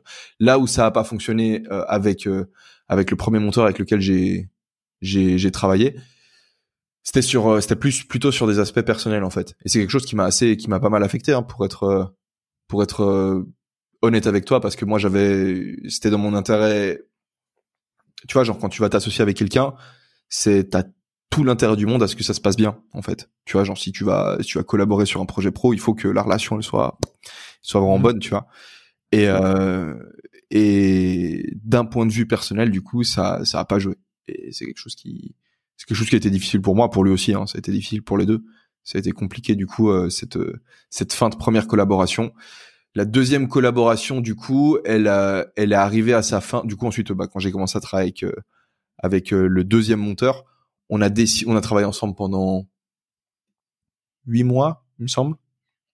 Et à la fin, du coup, on s'est un peu, euh, on a, il y avait des choses qui jouaient pas pour lui, des choses qui jouaient pas pour moi. Et on s'est dit que ça allait être plus simple en fait de travailler en tant que prestataire de service. Comme tu l'as dit, hein, ça coûte très cher à un monteur vidéo et je pouvais pas me permettre de verser un salaire euh, fixe chaque mois à quelqu'un euh, parce que typiquement, si je voulais me lancer dans du podcast, ben je pouvais pas me lancer dans du podcast parce que je me disais en fait je vais enregistrer mes épisodes de podcast chez moi tout seul et lui en fait je suis en train de le payer pour rien du tout et ça je pouvais pas le faire. Du coup, euh, ce que je me disais, c'est que je réfléchissais au projet YouTube. Je me disais, ok, je vais faire cette vidéo-là parce qu'en fait, du coup, ça va lui donner du travail niveau montage. Alors qu'en réalité, mon audience, ce qu'elle aimait bien, c'était juste mon tour de parler. Donc, euh, en fait, j'ai réalisé que c'était pas nécessairement dans mon intérêt de trouver un monteur et puis de travailler avec un monteur à temps plein. Donc, euh, avec Mm. Flo, qui habite toujours ici à Barcelone, on s'est mis d'accord sur le fait que bah, quand j'ai un projet sur lequel j'ai besoin d'aide, bah, je lui en parle, il me fait un devis et puis on avance comme ça. Donc, c'est un contact euh, professionnel. T'es- juste, euh, par curiosité, t'es à l'aise de donner, euh, donner une, une- une tranche, une fourchette euh, de, de chiffres par vidéo, par exemple, qui te facture ou On travaille pas à la vidéo. On travaille pas pas du tout à la vidéo. Tu vois, on, on vivait ensemble. Hein. Moi avec euh, avec les Ok. monteurs, Mais alors- on vivait. C'est pas en mode je lui envoie les rushs et tout. Et moi je faisais, je participais au- aussi au montage, donc on n'aurait pas pu travailler, on n'aurait pas pu travailler à la vidéo. Mais disons que pour te le dire, pour te le dire concrètement, en fait, c'est simplement il. En fait, je, moi, je, je le dis, euh, je le dis sans problème. C'est juste, j'ai, peur que, j'ai peur que eux ne soient pas, ne soient pas ok avec ça, tu vois, parce que c'est en fait, non, mais je veux dire, attends, moi, je. donner leur contrat de travail. discute, donc je suis. Ouais, ouais, non, mais je suis curieux, donc on est là. Je veux dire, si à un moment donné, euh, tu préfères. Parce qu'il y a des gens qui vont nous écouter, euh, a priori. Mhm. Donc t'es pas, pas obligé Dans l'idée, dans, dans l'idée, comme je t'ai dit, tu vois, c'est un, c'est un fixe avec une variable en fonction des performances. Et euh, plus les perfs montent, ben, plus la variable elle monte en fait. Et le fixe, ben c'est le truc qu'il faut négocier. C'est ok, euh, toi t'as besoin de combien pour vivre par mois? X. Ok, moi je peux te donner Y, ou alors peut-être que je peux te donner X, tu vois. Mais alors si je peux te donner Y, ben en fait, euh, du coup tu vas peut-être devoir te trouver un autre taf à côté et tu vas bosser que trois jours dans la semaine avec moi. Donc euh, tu, c'est juste, euh, c'est juste de la négociation avec quelqu'un et t'essayes de. Et pour ça, c'est important de trouver quelqu'un qui sait défendre ses intérêts et pas quelqu'un qui s'écrase. En fait, c'est c'est ce qui m'a beaucoup plu avec Flo. Tu vois, la première fois que j'ai rencontré Flo, qui est du coup le deuxième monteur, on s'est posé sur sa terrasse et j'ai vu que c'était un mec qui, qui me rentrait dedans. Et ça, j'ai kiffé. Parce que je me suis dit, ok, lui au moins, s'il a quelque chose à me dire, il va me le dire. Hmm. Parce que du coup, pour te, pour te ressortir le truc, ça a été un peu le problème avec mon premier monteur. C'est que tu vois, j'ai une tendance à être assez direct, à parler, à poser les trucs comme ça, boum, boum, boum. Le mec était jeune, tu vois, il était, il avait, je crois, deux, trois, trois, trois, peut-être quatre ans de moins que moi. Et, euh, moi, j'ai 28. J'ai 28. Mais, hum, ouais, il a, il est, disons que je pense que le problème, c'est qu'il a pas, il a pas su, euh, me dire que certaines choses, euh, bah, ne lui convenaient pas au, à l'instant T, si tu veux. Et c'est juste ressorti, ben, deux mois plus tard avec, euh, une explosion, tu vois. Ouais. Et ouais. Ok, c'est non, c'est intéressant. Et alors, euh, si je regarde sur ta chaîne, euh, si- bon, on part du principe que là, à, à peu près à partir de, de juriste à youtubeur, ça retrace peut-être les vidéos de tous ces moments que tu m'as dit là, quand tu as décidé de voilà, t'es parti à Nice, ensuite à Barcelone, et puis jusqu'à- jusqu'aux vidéos d'aujourd'hui. Il y a quand même euh, une, une- vraiment une minorité de vidéos qui une minorité de vidéos qui traitent sur le sport. Et Il y là, a tu te beaucoup demandes pourquoi de- tu m'as invité, c'est ça? Non, non, bah non, pas du tout, parce que si tu, euh, non, tu sais pas, mais je vais te le dire, euh, c'est que je traite de sport, je traite de santé, mais et- et- bon, santé, euh, sport, parcours, co- compréhension de soi, et puis on y vient aussi, c'est pour ça. Donc, donc il y a aucun problème. Euh, non, mais c'est justement, je vois qu'il y a moins de, il y a un petit peu plus de podcasts vidéo, tu vois, par exemple, euh, arrêter de fumer. euh, euh, l'histoire de ma soirée improbable. Bon, ça c'est tu te poses et tu parles. Ouais. Et de moins en moins de vidéos de sport. C'est quoi ton tu veux c'est quoi que tu veux transmettre en fait? C'est quoi que je veux transmettre?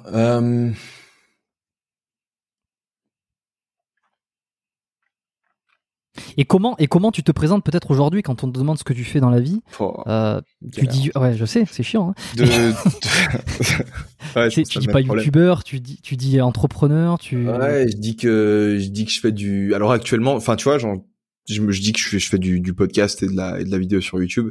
Quand on me dit quel genre de vidéo, je dis généralement que que quand il y a un sujet qui me plaît, que j'ai envie d'en faire une vidéo, ben je le fais. C'est pour ça que j'ai fait euh, sur ma chaîne YouTube, j'ai fait du euh, bah, l'histoire de ma soirée improbable. C'est juste, euh, c'est une histoire où je raconte un délire de plan à 4 et puis je c'est juste de, je raconte une histoire en fait, c'est juste un storytelling. ensuite, j'ai mm. fait des, un, le review d'un prix Nobel de littérature parce que bah, ça m'intéressait. Je fais un review de, j'ai revu un événement historique, un génocide qui s'est passé en Ukraine. Je fais du vlog. J'ai fait de, j'ai créé un challenge si tu veux avec des potes. On a composé, on a fait toute la bande son, on a fait ce challenge de pompe, si tu veux, un challenge qui s'appelle, qui s'appelle pardon, quarantaine de pompes, de pompes, pardon. Euh, on a même fait une chorégraphie avec une danseuse, si tu veux, pour le challenge 20, euh, un, challenge de 20 tractions qui est la suite en fait du challenge quarantaine de pompes. En fait, j'ai, fait, je fais dans, je, pars dans tous les sens en fait. Littéralement, je pars vraiment dans tous les sens. Donc euh, c'est quand il y a un truc qui m'intéresse, je fais, j'essaie de créer, de, de, le présenter de manière intéressante et, et j'espère que ça fonctionne quoi. Eh ben le pire c'est ça, c'est que, enfin je sais pas si c'est le pire, euh, mais c'est que ça fonctionne. Euh, c'est-à-dire que tu, tu, le dis, bon je sais pas, moi j'aurais peut-être pas dit que tu pars dans tous les sens, j'aurais dit que tu touches un petit peu à tout.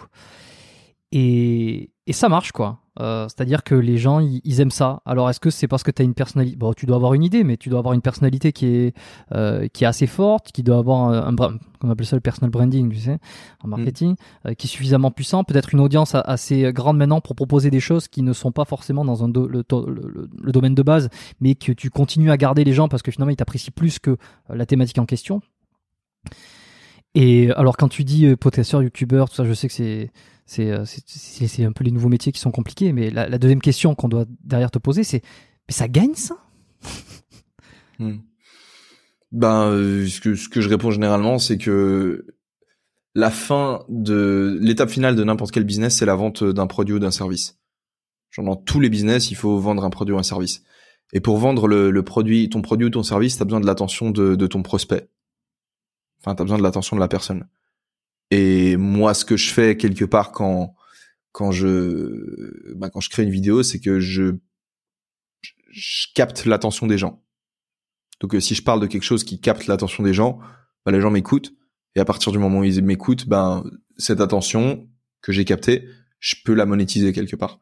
C'est-à-dire que je peux faire des, des, des pubs sur, tu vois, genre t'as les pubs Google, donc t'as le programme AdSense, tu peux gagner, enfin ça tu sais, hein. Tu mets des pubs d'ailleurs sur tes podcasts, des pubs euh, Google? Euh, ouais, ouais, ouais, je les mets sur. Euh, alors, je les mets sur euh, YouTube, elles y sont. Hein. C'est mon monteur maintenant, c'est parce que j'ai quelqu'un qui fait les montages pour YouTube. Okay. Ça m'a ça m'a facilité beaucoup, donc c'est pour ça que j'étais un petit peu au fait de, de, des, prix, de certains prix. je, je, sais à peu près de. Bref, et encore, c'est pas un gros travail. Je sais que sur des vidéos comme toi, c'est moi, c'est il y a deux images et puis c'est tout quoi. Mhm. ça c'est beaucoup plus élaboré. Mais j'ai quelqu'un qui s'occupe de ça, donc il met les il met les bons moments pour mettre les publicités sur YouTube. et puis sur les podcasts, normalement euh, bah, confirmez hein, si vous entendez les publicités en début d'épisode, mais juste après le générique, il y, a un, segment publicitaire. Mais ouais, ça commence à arriver de plus en plus. Donc euh, oui, je sais comment ça marche. Hein. D'accord. Euh, non, non, mais si je demande, c'est juste. Non, je sais, évidemment, évidemment. Pour aller, aller, un peu vers la suite après. Je savais très bien, je savais très bien que tu savais comment ça marchait. Non, mais du coup, euh, du coup, bah t'as les pubs qui peuvent être euh, via Google, ou alors si toi un jour tu décides de, de vendre un produit ou un service, bah t'as déjà les gens qui, qui t'écoutent, à qui tu vas pouvoir parler de ton produit ou de ton service. Mm.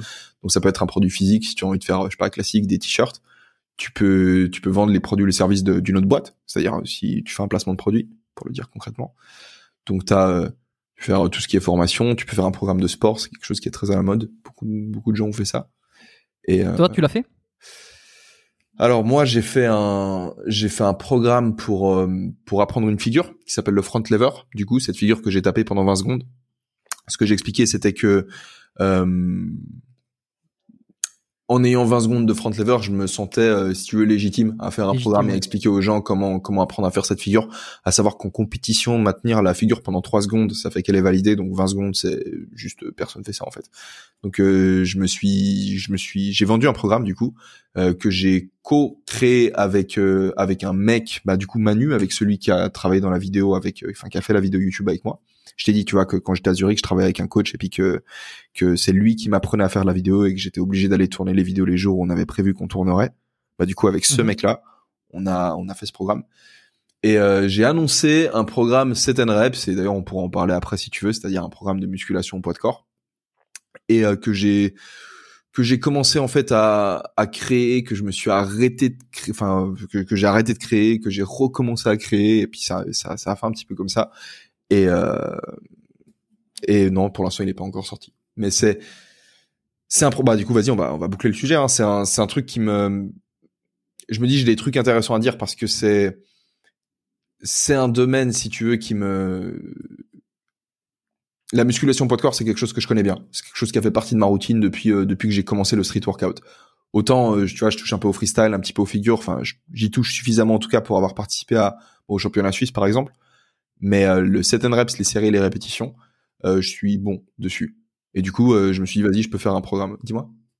Non, t'as tes, c'est quoi à peu près tes, je les connais pas, donc je les demande et puis comme ça, ça va, ça va informer ceux qui écoutent. Les, tes performances, en gros, tes records.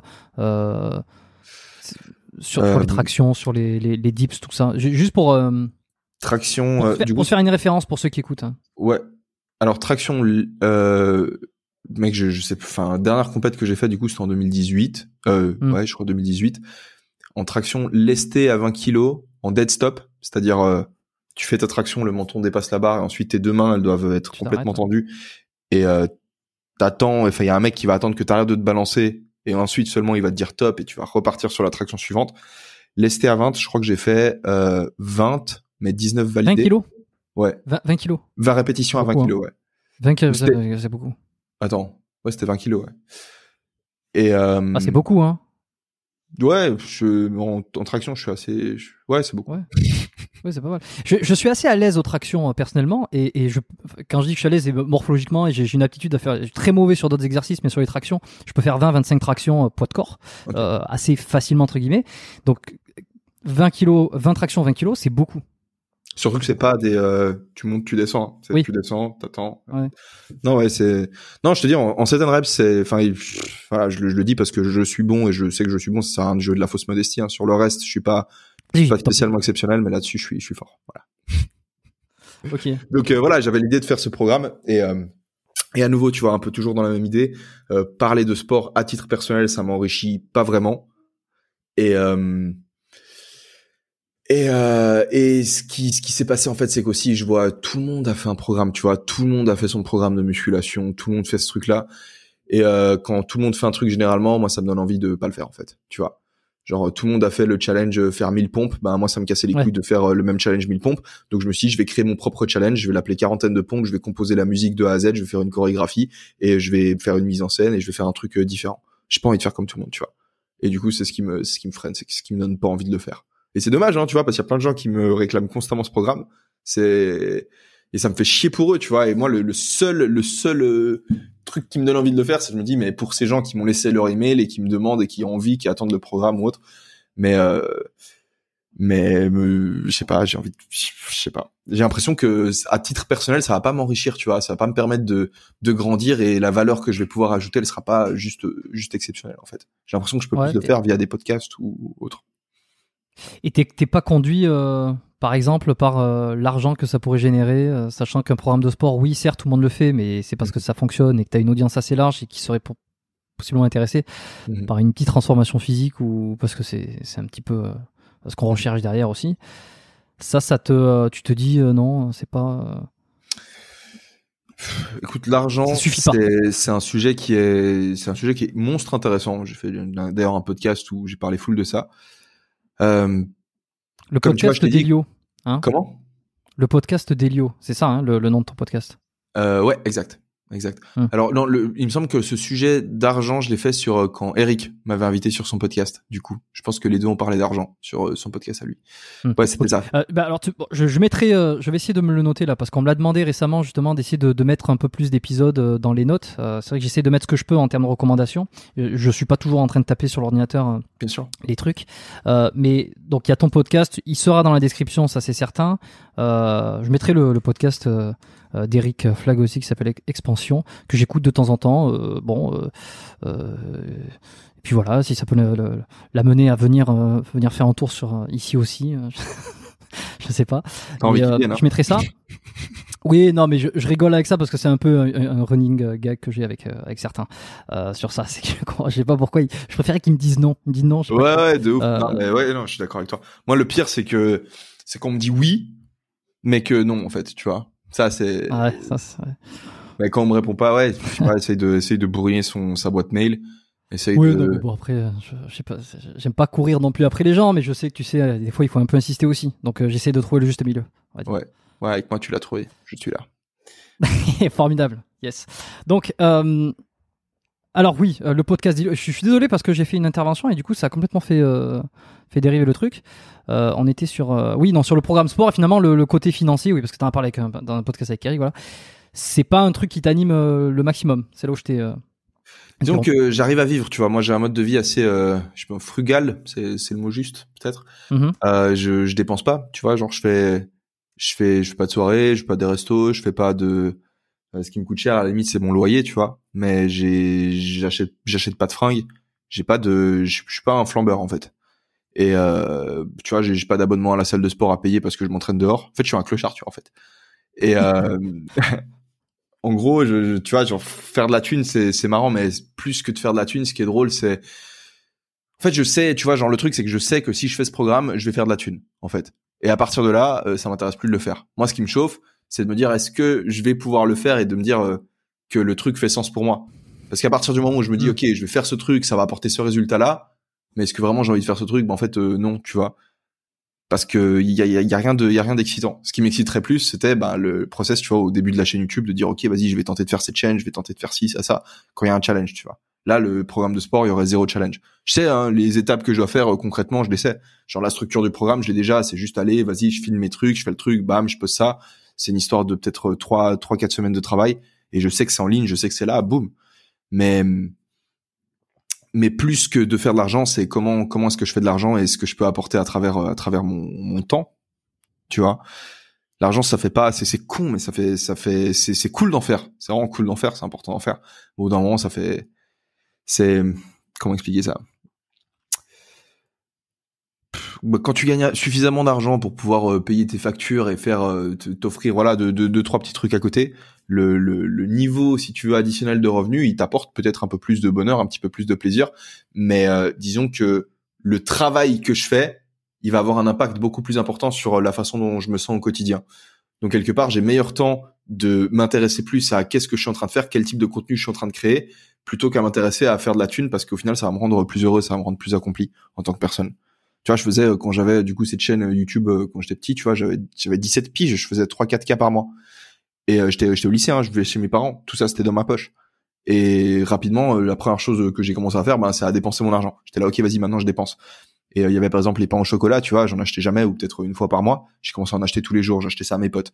Et au bout de deux semaines je me rends compte que en fait euh, ah bah tiens j'achète ce pain au chocolat mais je suis pas plus heureux en fait que qu'avant en fait. Ça me fait plus rien en fait d'avoir ce pain au chocolat parce que tu t'adaptes tu t'habitues en fait. Hmm. comment? Non, j'ai dit c'est ça, tu t'y accommodes. Euh, c'est Exact, C'est c'est le, moment de faire la différence qui fait le qui fait le truc. Et une fois que tu t'habitues à ces différences-là, pour toi, c'est devenu une situation normale. Et ça, c'est une leçon, tu vois, que j'ai eu la chance d'avoir quand j'étais mineur. Et qui fait que, voilà, aujourd'hui, euh, je vais pas m'acheter une, une putain de bagnole parce que je sais très bien que je vais avoir, voilà, je vais avoir ma BM, je vais avoir ma Tesla ou j'en sais rien. Et euh, dans trois mois, ce sera juste ma voiture. Et je vais la voir comme ma voiture. Et pas comme quelque chose de, de, c'est pas quelque chose qui va me faire du bien, en fait, qui va me faire me sentir mieux vis-à-vis de moi-même ou vis-à-vis de la vie. Au début, oui. Si je m'achète des fringues, ça me rend heureux. euh, voilà, je suis content, j'ai mes nouvelles pompes, tu vois, je les mets trois, quatre, cinq fois. Et au bout d'un moment, bah, ça me fait plus rien. Et si j'en achète toutes les semaines, si j'en achète, euh, je sais pas, tous les trois jours, bon, moment, je vais avoir besoin de m'acheter des pompes de luxe pour que ça me fasse le même effet. Donc, je vais acheter des chaussures Gucci. Et au bout d'un moment, même les chaussures Gucci, ça va rien me faire, tu vois. Ça sert à quoi d'avancer dans, ce truc-là, tu vois?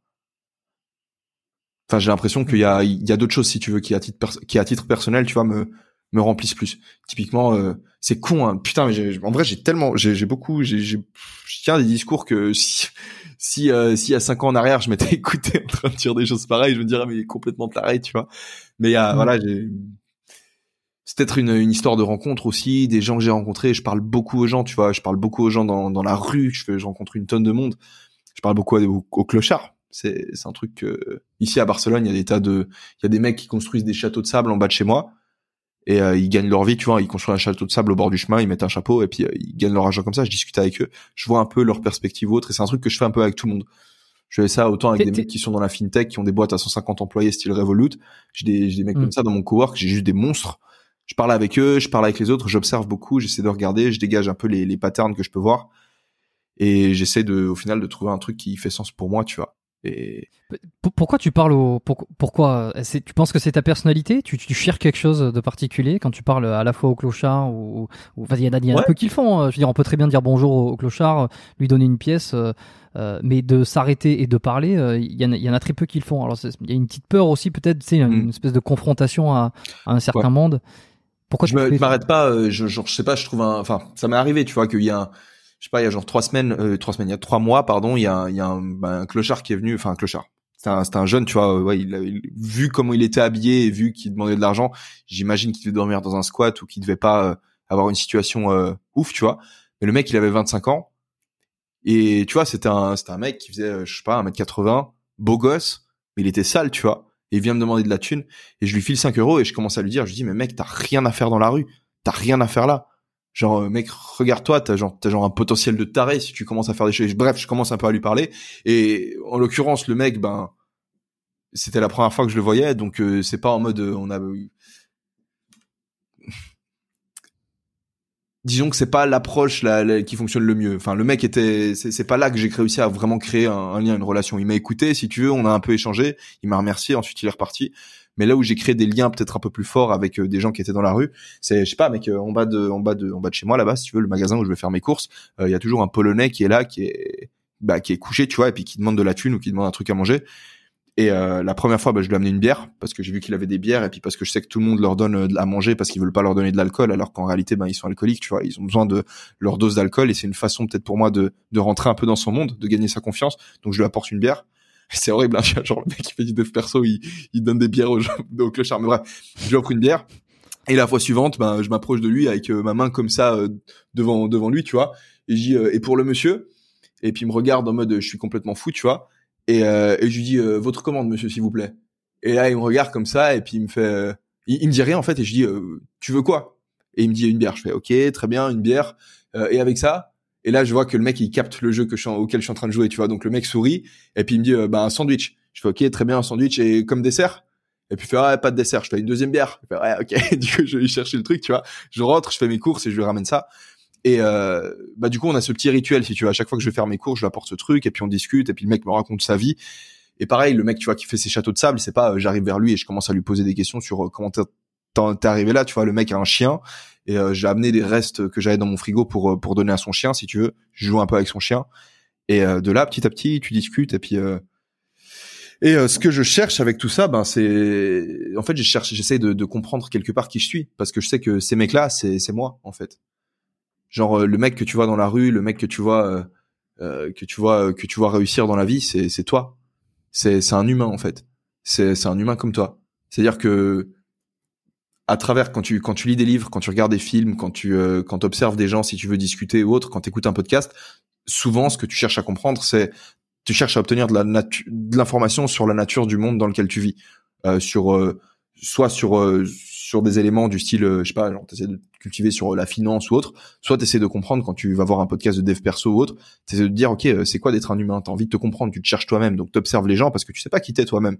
Donc tu essaies de t'observer des gens, tu regardes et vu que tu sais que eux a priori ils sont en train de, vivre plus ou moins la même expérience que toi, bah tu sais que si tu des gens, tu vas peut-être avoir de l'information sur sur ce que c'est que d'être un humain sur terre en fait. Donc tu observes les gens. Et si tu leur poses des questions et qu'ils te répondent, bah peut-être que tu peux avoir justement encore un peu plus d'informations. Et en fait, c'est un peu ce, ce process constant dans lequel je suis. J'observe, je discute, je questionne, j'entends des idées si tu veux. Le clochard il me partage une idée, ben je la teste, tu vois. Enfin, je, je la teste pas nécessairement, tu vois. Genre si son idée elle me paraît intéressante, bah je vais voir dans quelle mesure est-ce que je vais pouvoir euh, peut-être euh, l'appliquer dans un dans, un certain domaine. Et si je vois que que non seulement euh, sur le plan strictement théorique, ben elle me paraissait intéressante, que quand je l'applique concrètement dans ma vie, ben ça me fait ressentir un truc cool, et euh, que ben à ce moment-là, je me dis ok, ben c'est peut-être intéressant, je vais peut-être pouvoir implémenter ça dans ma vie. Puis tu fais ça un peu avec. Euh... En fait, c'est un truc qu'on fait tous, on fait tout, on le fait tous tout le temps. On est tous, j'ai l'impression, on est tous constamment en fait. Tu vois, les gens qui écoutent maintenant ce podcast, ils sont là pour ça, tu vois, ils sont là parce que ben ils s'intéressent au sport et pourquoi est-ce qu'ils s'intéressent Tu vois, genre si tu demandes si tu poses toujours la question pourquoi tu t'intéresses au sport, pourquoi? Ben parce que parce que j'aime bien, ça me fait me sentir bien. OK, d'accord, mais au final du coup, c'est parce que tu as envie de de d'apprendre plus sur toi, sur comment te sentir bien, c'est-à-dire comment pratiquer ton activité physique d'une manière en fait qui te qui te fasse te sentir bien avec toi-même en fait, Mhm. parce que ça te fait devenir plus balèze, parce que tu progresses vis-à-vis d'un objectif si tu veux. Mais au final, tu cherches à comprendre la vie, tu cherches à expérimenter, tu cherches à vivre des trucs, tu vois. Et peut-être voilà, du coup, moi je suis un peu dans ce. J'ai toujours été comme ça, mec. J'ai toujours été euh, depuis petit. euh, je je je sais pas, euh, genre mes, parents ils se foutent de ma gueule, ils racontent ça, des histoires comme ça aux invités, ils disent que quand j'étais petit, je dans le bus, euh, j'allais vers les vers une dame, je lui demandais euh, pourquoi t'es triste ou des trucs comme ça, tu vois, genre j'étais en Y, tu vois. et, euh, et je sais pas, ça m'intéresse. Ça m'intéresse, j'aime bien les gens. C'est ce que je réponds quand on me demande mon animal préféré, je dis c'est les gens, mec. C'est vrai. Mhm. C'est marrant ça. ça me plaît bien. Enfin, c'est marrant. euh, Je sais pas si c'est marrant, mais euh, ouais, ouais, c'est drôle parce que t'as- une personnalité extravertie. Ouais. Penses-tu? Mhm. Parce que je pense cette capacité, euh, enfin, c'est pas une capacité d'ailleurs, cette cette envie et ce besoin d'aller voir les gens, comme tu dis, que ce soit le SDF du coin, que ce soit euh, d'autres personnes, euh, de toujours essayer d'être en contact, de, de prendre euh, à autrui comme ça, c'est quand même une des caractéristiques de, de l'extraverti qui a besoin de se nourrir des autres dans un sens. Je, je comprends, je comprends. C'est pas du tout euh, comment je, je, je suis personnellement. Euh, je ne fuis pas les autres euh, volontairement. Je ne fuis pas les autres. hein, je... Mais, mais tu vois, cette, cette capacité à aller vers l'inconnu, l'inconnu, la personne inconnue, je parle, c'est quelque Mm. chose qui, moi, va me coûter, va me demander un effort conscient. D'accord. Mais est-ce que t'es es québécois ou t'es français qui est parti vivre au Québec? Français, français, français qui est parti au Québec, ça fait 4 ans que je suis euh, à Montréal. Donc, euh, non, français, je, je viens de, de- du sud-ouest. quelque part, tu vois, au final, le process c'est le même. C'est-à-dire que moi, si je vais parler avec des gens, c'est parce que c'est parce que je sais pas ce qui va sortir de leur bouche en fait. C'est ils, vont me donner une information qui est nouvelle. Ils vont me faire euh, d'un point de vue, euh, je sais pas. on peut on peut dire qu'ils vont me faire. euh, ils vont me mettre face à face avec un truc qui est complètement nouveau que je connais pas et à travers ça, je vais pouvoir grandir. Ok? Toi, quand t'es parti vivre au Québec, ben ça a été la même chose. Je sais pas euh, quelles sont exactement les raisons qui t'ont fait partir vivre dans un pays étranger, mais tu t'es retrouvé dans un environnement que tu connaissais pas, que t'as dû apprivoiser et t'as pu non seulement ben quelque part dompter le Québec. Tu vois, au début, t'arrives et tout, tu tu découvres le supermarché dans lequel tu vas faire tes courses. Petit à petit, tu commences à mettre un petit peu d'ordre. Tu vois, tu prends tes routines, tu sais où est-ce que tu vas t'entraîner, Mm. ainsi de suite.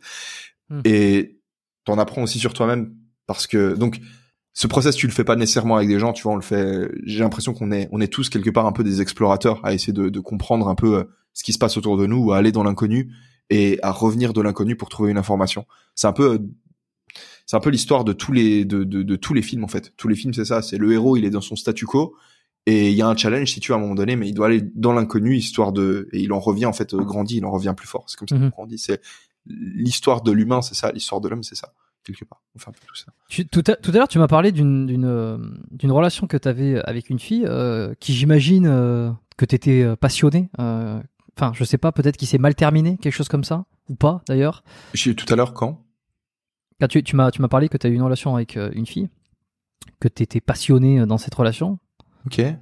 Ah oui. lorsque tu étais en Suisse. Ouais, ouais, exact. Ouais. Euh, Je, je sais plus à quel moment c'était dans le storytelling, mais j'y reviens un tout petit peu parce que je m'étais noté et je me demandais si ça s'était bien ou mal terminé et quel, euh, quel pourcentage d'impact ça a pu avoir sur euh, le fait que tu partes aussi, le fait que tu veuilles euh, te, te découvrir, changer, euh, peut-être, comme tu l'expliquais, aller vers les autres pour mieux se comprendre soi. Mhm.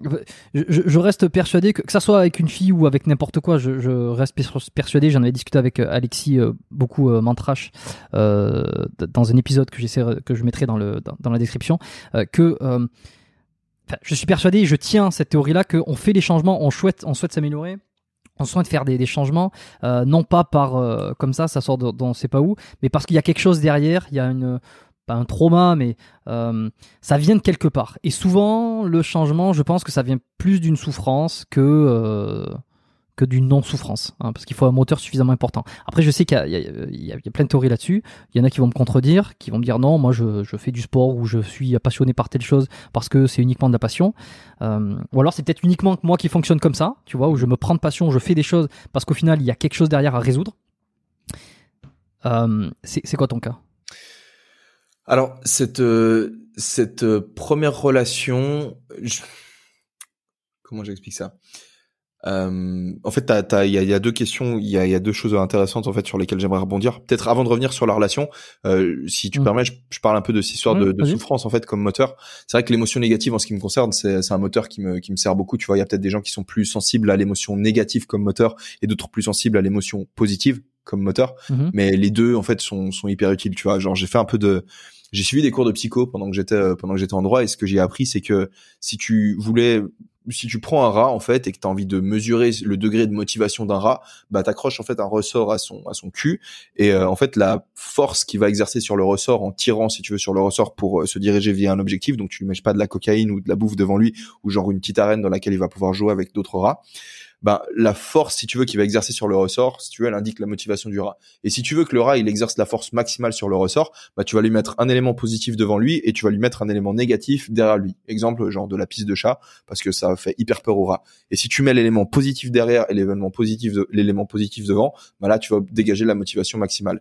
Et en psychologie, si tu veux qui en psychologie de euh, j'allais dire en psychologie de la personnalité n'importe quoi. Bref, ce qu'ils ont, il y a, il y a y a un type si tu veux, ben le, le professeur si tu veux que j'ai suivi qui s'appelle, euh, c'est un docteur en psychologie qui s'appelle Jordan Peterson. Il a développé un programme si tu veux qui euh, qui visait à améliorer les performances des étudiants. Et pour ça en fait, ce programme, euh, ce programme s'appelle le, le programme de euh, de ça s'appelle self-authoring. Donc c'est genre euh, tu écris ta propre histoire. Et en gros, ce qu'il te demande de faire dans ce programme, c'est de, il dit ok, à partir d'aujourd'hui, dis-moi où est-ce que tu vas te retrouver dans deux ans si tu réussis en fait à, à, à atteindre en fait tous les petits objectifs que tu te fixes. Donc euh, si tu réussis à prendre ta vie en main, si tu si tu fais les choses correctement, où est-ce que tu te retrouves dans deux ans? En gros, toi t'écris l'histoire, tu dis ok à partir de maintenant, ben euh, je fais mon programme set and reps, euh, je fais ci, je fais ça, nanana, et dans deux ans je suis là. Et dit ok maintenant écris où est-ce que tu vas te retrouver dans deux ans si tu fais euh, si tu laisses les mauvais les, tes Mm. démons en fait te dominer. Et tu dis ok ben j'ai un problème avec l'alcool, si euh, je commence à retaper un peu plus dans la bouteille, à moins que je me retrouve là, je perds mon appart, je perds mon, je perds mon taf, et tu vois où tu te retrouves. Et en fait c'est via ce programme, ils ont réussi en fait à obtenir des résultats spectaculaires en termes de motivation. Donc en fait, les deux énergies sont hyper importantes. Moi, les deux, elles me, elles me poussent à fond. En fait, j'ai, j'ai l'impression, si tu veux, des fois, où euh, des périodes où je me sens peut-être un peu trop confortable, j'ai l'impression que je me dis, en fait, si je me sentais un peu moins bien, peut-être que ça me foutrait la rage, tu vois, genre que je me prends une claque. Des fois, je sens, tu vois, genre tu te prends une claque euh, dans la vie et tu te dis, euh, ça te donne envie d'avancer, tu vois. Et du coup, c'est vrai que cette motivation, cette, euh, ces, ces éléments négatifs, si tu veux, ils peuvent te servir de motivation. En ce qui concerne cette fille, qui était du coup ma première relation qui a duré trois ans, euh, cette rupture, elle m'a, en fait, elle m'a, elle m'a juste détruit. Elle m'a juste euh, complètement. Ça, c'était la plus dure. Tu vois, souvent les premières ruptures, c'est les, c'est les plus difficiles. Cette, euh, cette rupture, moi, elle m'a fait me retrouver. En fait, j'ai eu l'impression que le, bah, qu'il y a tout qui a disparu en fait sous mes pieds. Je me suis retrouvé euh, Mhm. genre juste complètement perdu et j'aimais, je détestais ma vie en fait à cette époque-là. Je le savais juste pas parce que j'étais, euh, j'étais avec une personne et que cette personne, euh, via son amour, en fait, m'empêchait de, enfin, faisait ma, de cette vie que je détestais quelque chose de plus ou moins supportable. Et quand elle est partie, en fait, j'ai eu l'impression d'être, d'être à ça, en fait, de, de, de toucher le fond, de, d'être euh, genre tout, tout, tout en bas du truc, tu vois. Et à cette époque-là, je fumais de la weed. J'en fumais une tonne. Je fumais, je fumais tout le temps, tous les soirs. Je me- je m'explosais le cerveau pendant plusieurs heures. Et quand je me suis séparé de cette fille, alors que ça faisait un moment que j'essayais d'arrêter et que j'y arrivais pas, bah en fait, je me suis dit, euh, en fait, t'as à ça de toucher le fond, donc vas-y, touche le fond, et euh, tu vas te servir du fond en fait pour euh, réussir à remonter. Et euh, du coup, j'ai via cette émotion négative, j'ai tellement souffert que j'ai, j'ai, j'ai dit ok, vas-y, et c'est comme si j'étais allé genre jusqu'au fond. Je me suis dit, en fait, vas-y, arrête de fumer, laisse, euh, laisse ce petit truc qui te fait te, te sentir bien tous les soirs, donc va vraiment jusqu'au bout du truc. Et là, bam Et juste après, en fait, s'en est suivi le, le moment de ma vie où j'ai où j'ai décollé. En fait, je t'ai dit que j'ai commencé mes études super tard. Je les ai commencé à 22 ans parce que en réalité, les deux ans qui ont précédé mon entrée en fac de droit, j'ai rien fait de ma vie. Genre littéralement, j'ai rien fait. J'ai fait R. Et euh, je, je vivais, euh, genre, genre t'étais chaud, enfin, comment on peut dire, J'étais même pas au chômage. en fait, pas je, de en fait, passion, je- pas je de. vivais, euh, je vivais, euh, j'étais au crochet de mes parents. euh, je vivais avec les économies de que j'avais faites parce que j'avais fait de l'argent quand j'étais petit, tu vois. Genre sur YouTube, je m'étais fait, euh, j'avais des économies, donc j'avais de l'argent de côté.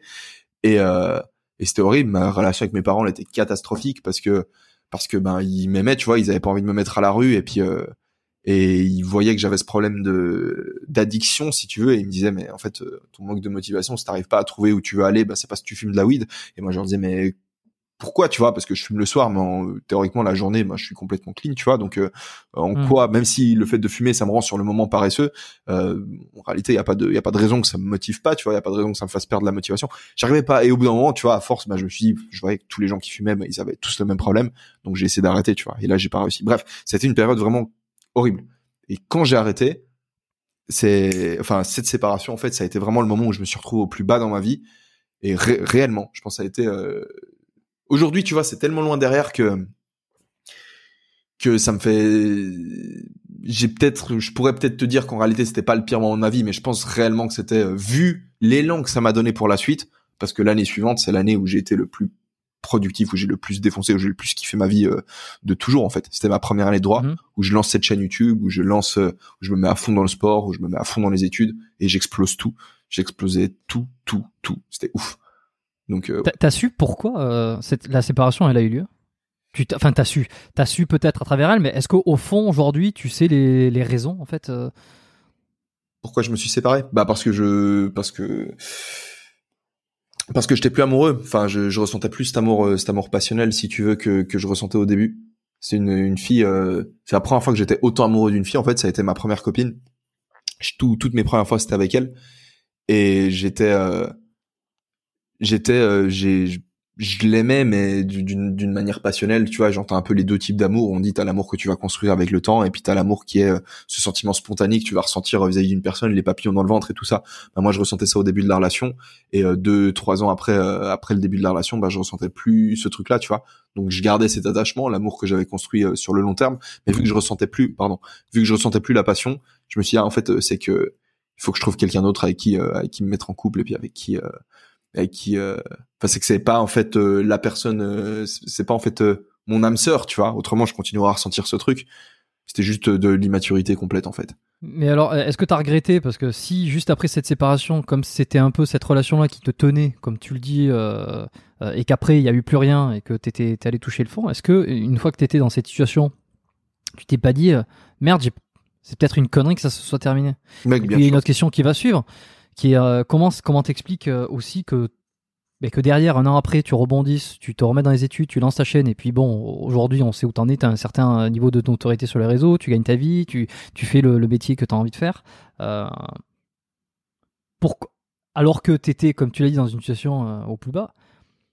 Pourquoi pourquoi toi t'as réussi? Alors qu'il y a des centaines, des milliers de gens peut-être qui vont écouter euh, cet épisode ou qui ne l'écouteront pas, mais qui sont dans cette situation à la vingtaine où ils ne savent pas quoi faire de leur vie, ils sont peut-être au crochet de leurs parents, de l'État, de, de tout ce qu'on veut, euh, et, et qui dix ans après en fait euh, sont pareils en fait et, et ne sont pas en haut de l'affiche, tu vois. Alors deux questions, je, je sais pas, D'accord. je te laisse.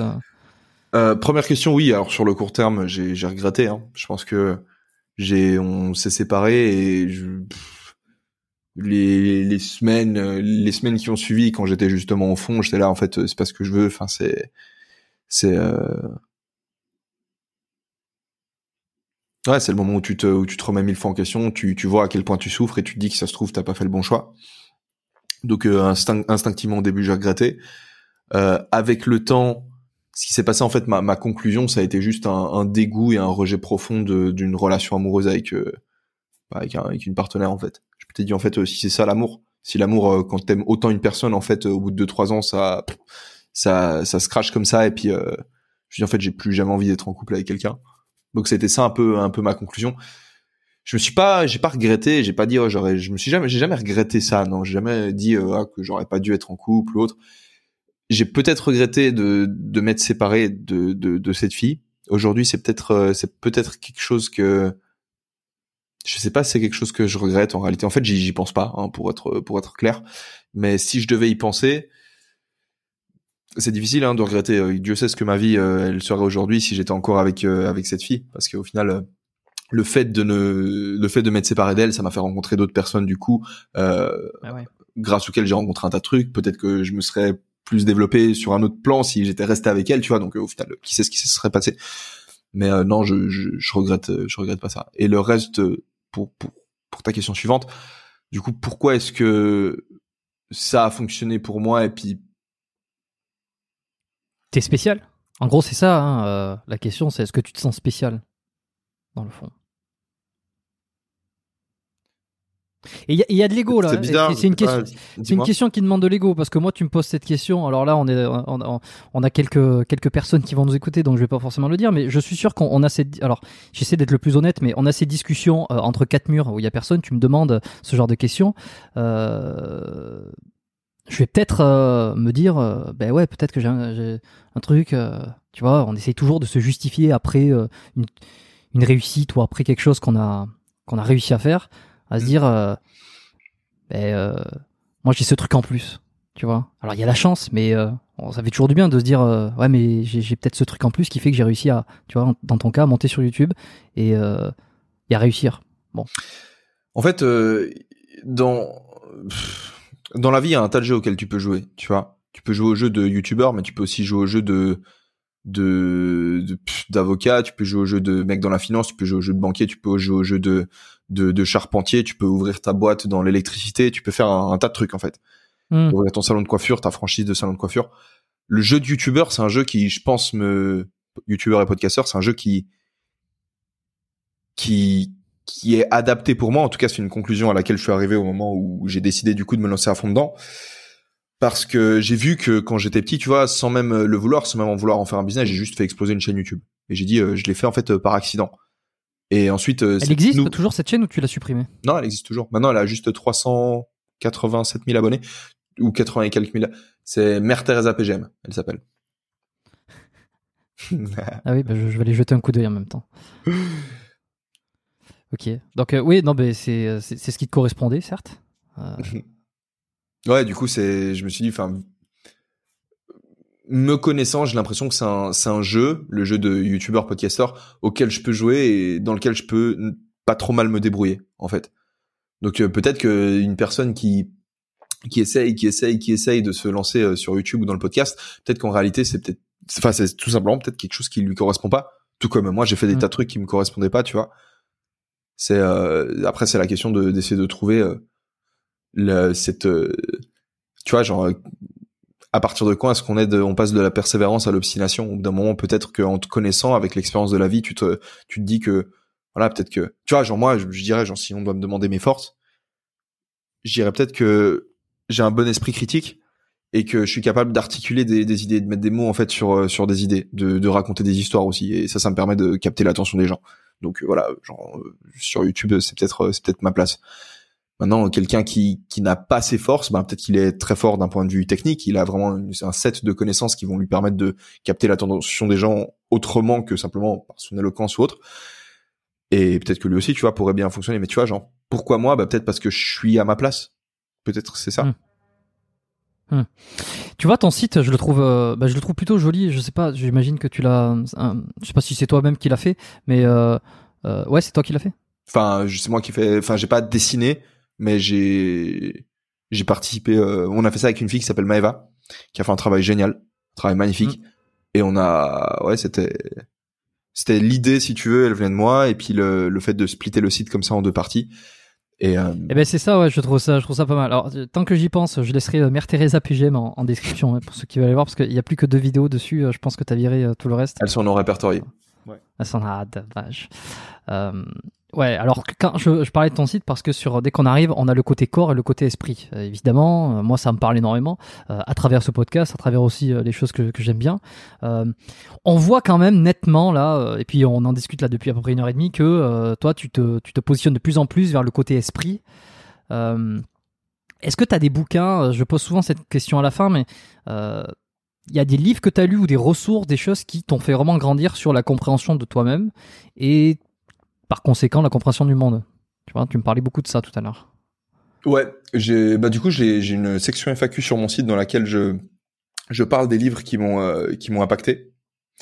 Et euh, du coup, je donne la liste des livres. Souvent, on me demande euh, mes recommandations en termes de bah, en termes d'ouvrages.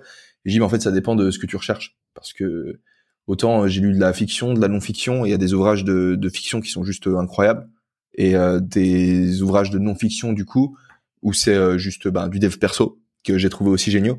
Là, en ce moment, je suis en train, je sors mon téléphone parce que je suis en train de lire un livre euh, qui a été écrit par euh, par un couple de biologistes évolutionnaires qui est genre juste complètement génial. Il est en train de me péter le cerveau, je kiffe trop. C'est ça s'appelle euh, en français ce serait Oh, putain, euh, je, je saurais pas traduire ça en français. Donc, euh, A Hunter Gatherer's Guide to the 21st Century.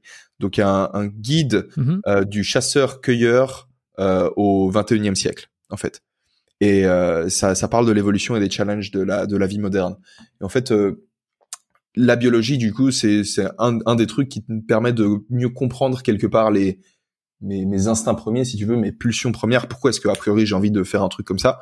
C'est pas parce que la biologie te pousse à faire un truc que c'est nécessairement le bon truc à faire, tu vois, mais parce que du coup, euh, parfois elle te pousse à faire des trucs qui sont pas nécessairement dans ton dans ton intérêt. Donc euh, ce livre était cool. L'hypothèse du bonheur par euh, Jonathan Haidt, qui est qui est vraiment génial aussi comme livre. Euh, 12 règles pour une vie de Jordan Peterson qui m'a sorti du nihilisme, qui a été juste un, truc, euh, enfin c'est c'est juste un livre qui a été me repêcher euh, dans une phase où j'étais euh, où j'étais bien perdu. Euh, Oui, oui, bah je, je l'ai lu celui-là. Euh, Alors, j'ai pas les deux autres que tu as, que as mentionnés, mais, euh, mais le dernier de, de Peterson, ouais, j'en avais parlé, c'était avec euh, Fitness Smith d'ailleurs, il y a, pas si longtemps, et il y a, y, a, y a un an ou, ou deux, parce qu'on en avait parlé un petit peu aussi à la fin de, de l'épisode. Et euh, je, je pense pas que je l'ai apprécié à sa juste valeur, euh, comme je le disais, j'ai trouvé bien, mais, mais j'ai été un peu sur ma faim. hmm. Euh, le, alors, son deuxième, il y a un deuxième livre qui est sorti là, je sais pas ce qu'il vaut. Ouais. C'est la suite, je crois. Ouais. Hmm. Bon, en tout cas, ça, non, mais ça permet de mieux se, de, de mieux se comprendre. Un truc que j'avais beaucoup retenu, moi, sur celui-là, là, de le 12 règles pour une vie, euh, c'était la posture. Euh, il avait pris l'exemple, c'était les homards, là, pour expliquer un Mhm. peu la posture et comment la posture joue sur ton, ton, ton, ta confiance en toi et, et inversement, et que justement, en, en corrigeant ta posture, déjà, tu fais déjà un premier pas pour, euh, pour te mettre dans des conditions de, meilleure- de meilleure confiance. Et que le physique, c'est pas que le mental qui joue sur le physique, mais il y a aussi le, le physique qui joue sur le mental. Autre exemple à la con, tu souris devant un miroir, t'as plus de chances d'être heureux. Euh, c'est pas parce que t'es heureux que tu souris, c'est aussi en te forçant à sourire que tu, tu, vas, tu vas faire augmenter ton, ta- ton impression d'être euh, en joie. Ouais. C'est assez marrant ça. Ouais, non, c'est ouais. C'est un livre qui est, je, je sais pas, tu l'as lu en français ou en anglais? Français, ouais.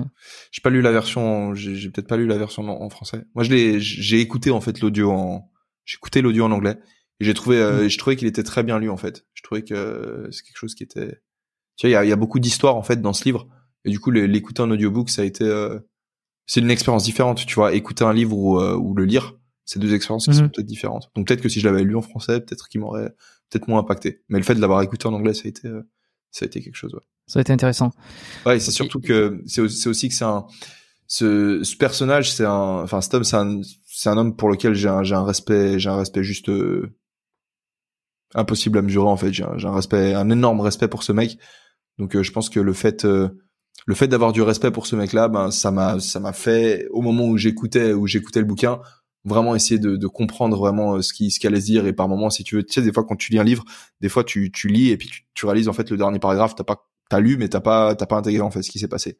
Mhm. bah quand euh, t'écoutes l'audio ça te fait pareil. Bah moi quand ça m'arrivait en fait je me forçais à revenir si tu veux et je me suis vraiment forcé à essayer de comprendre toutes les idées. Il a une façon euh, une façon très très structurée en fait d'avancer. C'est-à-dire qu'il pose un truc ensuite il avance tac tac tac et euh, peut-être que c'est ça qui a fait que j'ai vraiment apprécié le livre que j'ai peut-être je me suis Et- et- Ouais.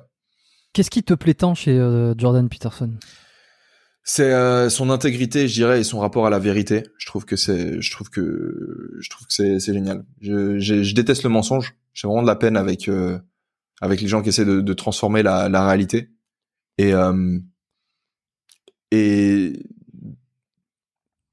et je trouve que, et je trouve qu'il y a une, il y a une forme de bienveillance. En fait, ce mec, je l'ai découvert en fait euh, à travers une vidéo qui s'appelle euh, comment, euh, comment convaincre ou comment gagner n'importe quel argument sans être un, un bully tu vois genre un, un mec qui va comment on appelle ça un- Ou un bourreau, quoi. un- sans défoncer ton adversaire sans faire que ton adversaire se sente mal en fait Hmm.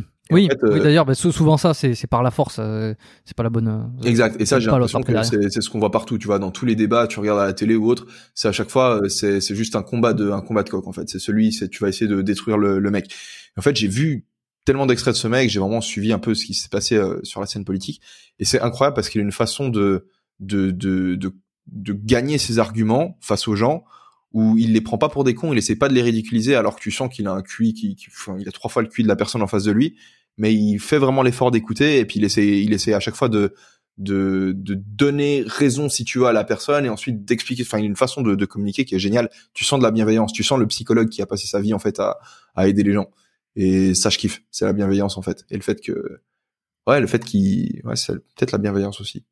Ouais. Tu, à quel âge t'as fait ta l'armée? Euh, je, je veux juste retracer quelques, un petit truc. Je fais à 18 ans. Ouais. Est-ce que parce que tu m'as parlé de discipline à un moment donné, ça tu t'en es resservi euh, après lorsque tu as fait ton calendrier et que t'expliquais un peu tout ça. Euh, mais bon, euh, en fait au milieu il y a eu le trou. Est-ce que tu, je sais pas, là, comment ça s'est passé l'armée Tu vois, rapidement quand même parce que je- j'en ai, je j'en ai parlé avec le major Gérald, enfin un petit peu avec Aton, avec avec je sais plus qui évidemment, avec euh, Alex euh, French SAS aussi, euh, des épisodes qui ont, qui ont beaucoup marché. Dès, qu'on parle de, de, de surpassement euh, de ses capacités et des choses un petit peu violentes, ça plaît beaucoup les gens. Mais l'armée en tant que telle, quoi, c'est quoi C'est un an? Ça? Ouais. 300 jours. Comment ça se passe? C'est dur? C'est pas dur? C'est tu, tu, les- en France on l'a fait plus. Tu penses que c'est utile? Le vieux discours ou Non, c'est utile. C'est très utile, je pense. J'ai détesté ça. J'ai j'ai trouvé ça absolument. euh, Chacune des fibres de mon corps trouvait ça juste complètement révoltant en fait qu'on me prive de ma liberté et qu'on me force à, à aller dormir en ex. Tu vois, genre tu t'arrives en caserne, c'est la prison en fait.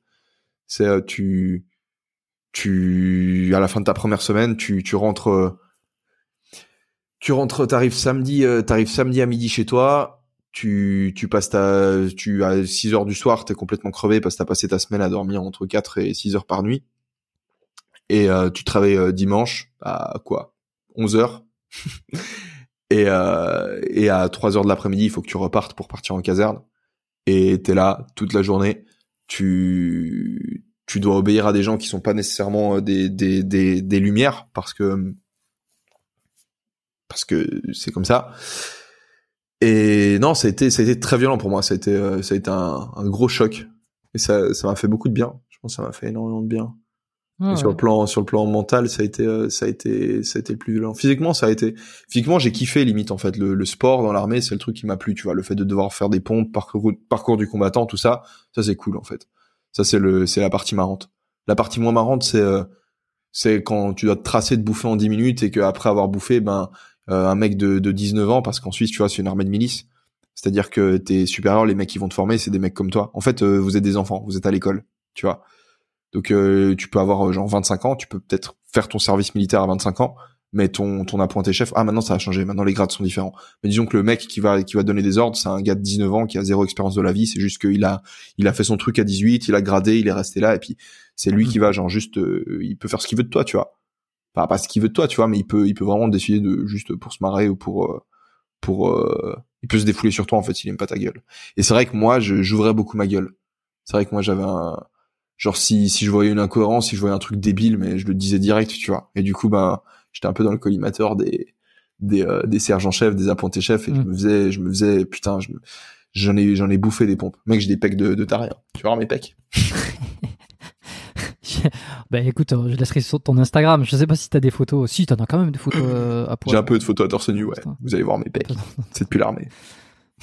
Allez, un, un dernier truc. euh, je voulais, euh, je voulais avoir ton avis sur ben, ta vision un peu. Comment tu prends soin de toi, euh, ta santé, euh, parce que on n'en a pas parlé du tout. Alors il y a eu les blessures au tout début, euh, le cou, le coude et, et l'épaule.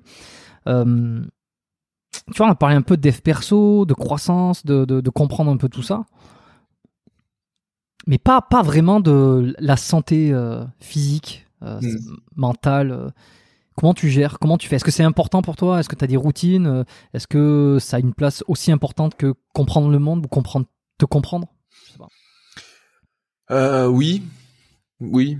C'est, je dirais même peut-être, euh, peut-être la base. Comme je t'ai dit, tu vois, dans cette période où j'ai été blessé, où je pouvais plus faire de sport, j'ai l'impression que de manière générale, j'ai un peu euh, tout, tout qui devient moins clair en fait dans ma tête. Le sport, tu vois, c'est un peu une, comme tu dis, tu vois, c'est une pause dans ma journée. C'est comme si je faisais une sieste. C'est un moment de méditation qui, qui participe en fait à l'équilibre global. Pareil, le sommeil hyper important. Moi, j'ai, j'ai, euh, j'ai clairement une, je suis une personne différente quand, quand je, quand je dors pas. Si je dors, si je dors mal ou si je dors peu. Euh, donc euh, j'essaye d'optimiser, euh, j'essaye d'optimiser mon sommeil euh, en ayant des horaires euh, aussi réguliers que possible. Je, je me nourris bien, je mange bien. C'est, c'est quelque chose. je fais l'effort de bien manger. Moi, je vois ça comme un investissement. Donc euh, non, la santé, je pense que je vois, je vois ça comme quelque Co- chose d'important. Ouais. Comment tu manges par exemple? C'est quoi tes, tes repas euh Je mange beaucoup de légumes. Je mange beaucoup de légumes. Euh, je mange. Putain, en ce moment, j'ai commencé à manger de la pas mal de viande rouge.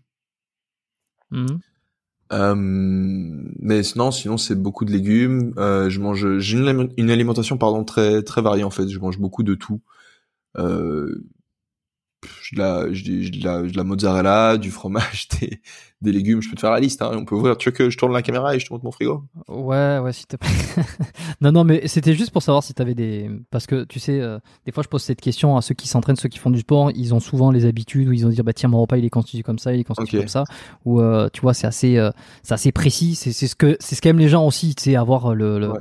Le- qu'est-ce qu'ils mangent Qu'est-ce que. Bah, disons que Qu'est-ce regarde, qu'il prend, pour, pour revenir un peu sur le ce dernier livre que j'ai lu où il parle de ce dernier livre que je suis en train de lire où il parle il y a un chapitre où il parle de nutrition et d'alimentation.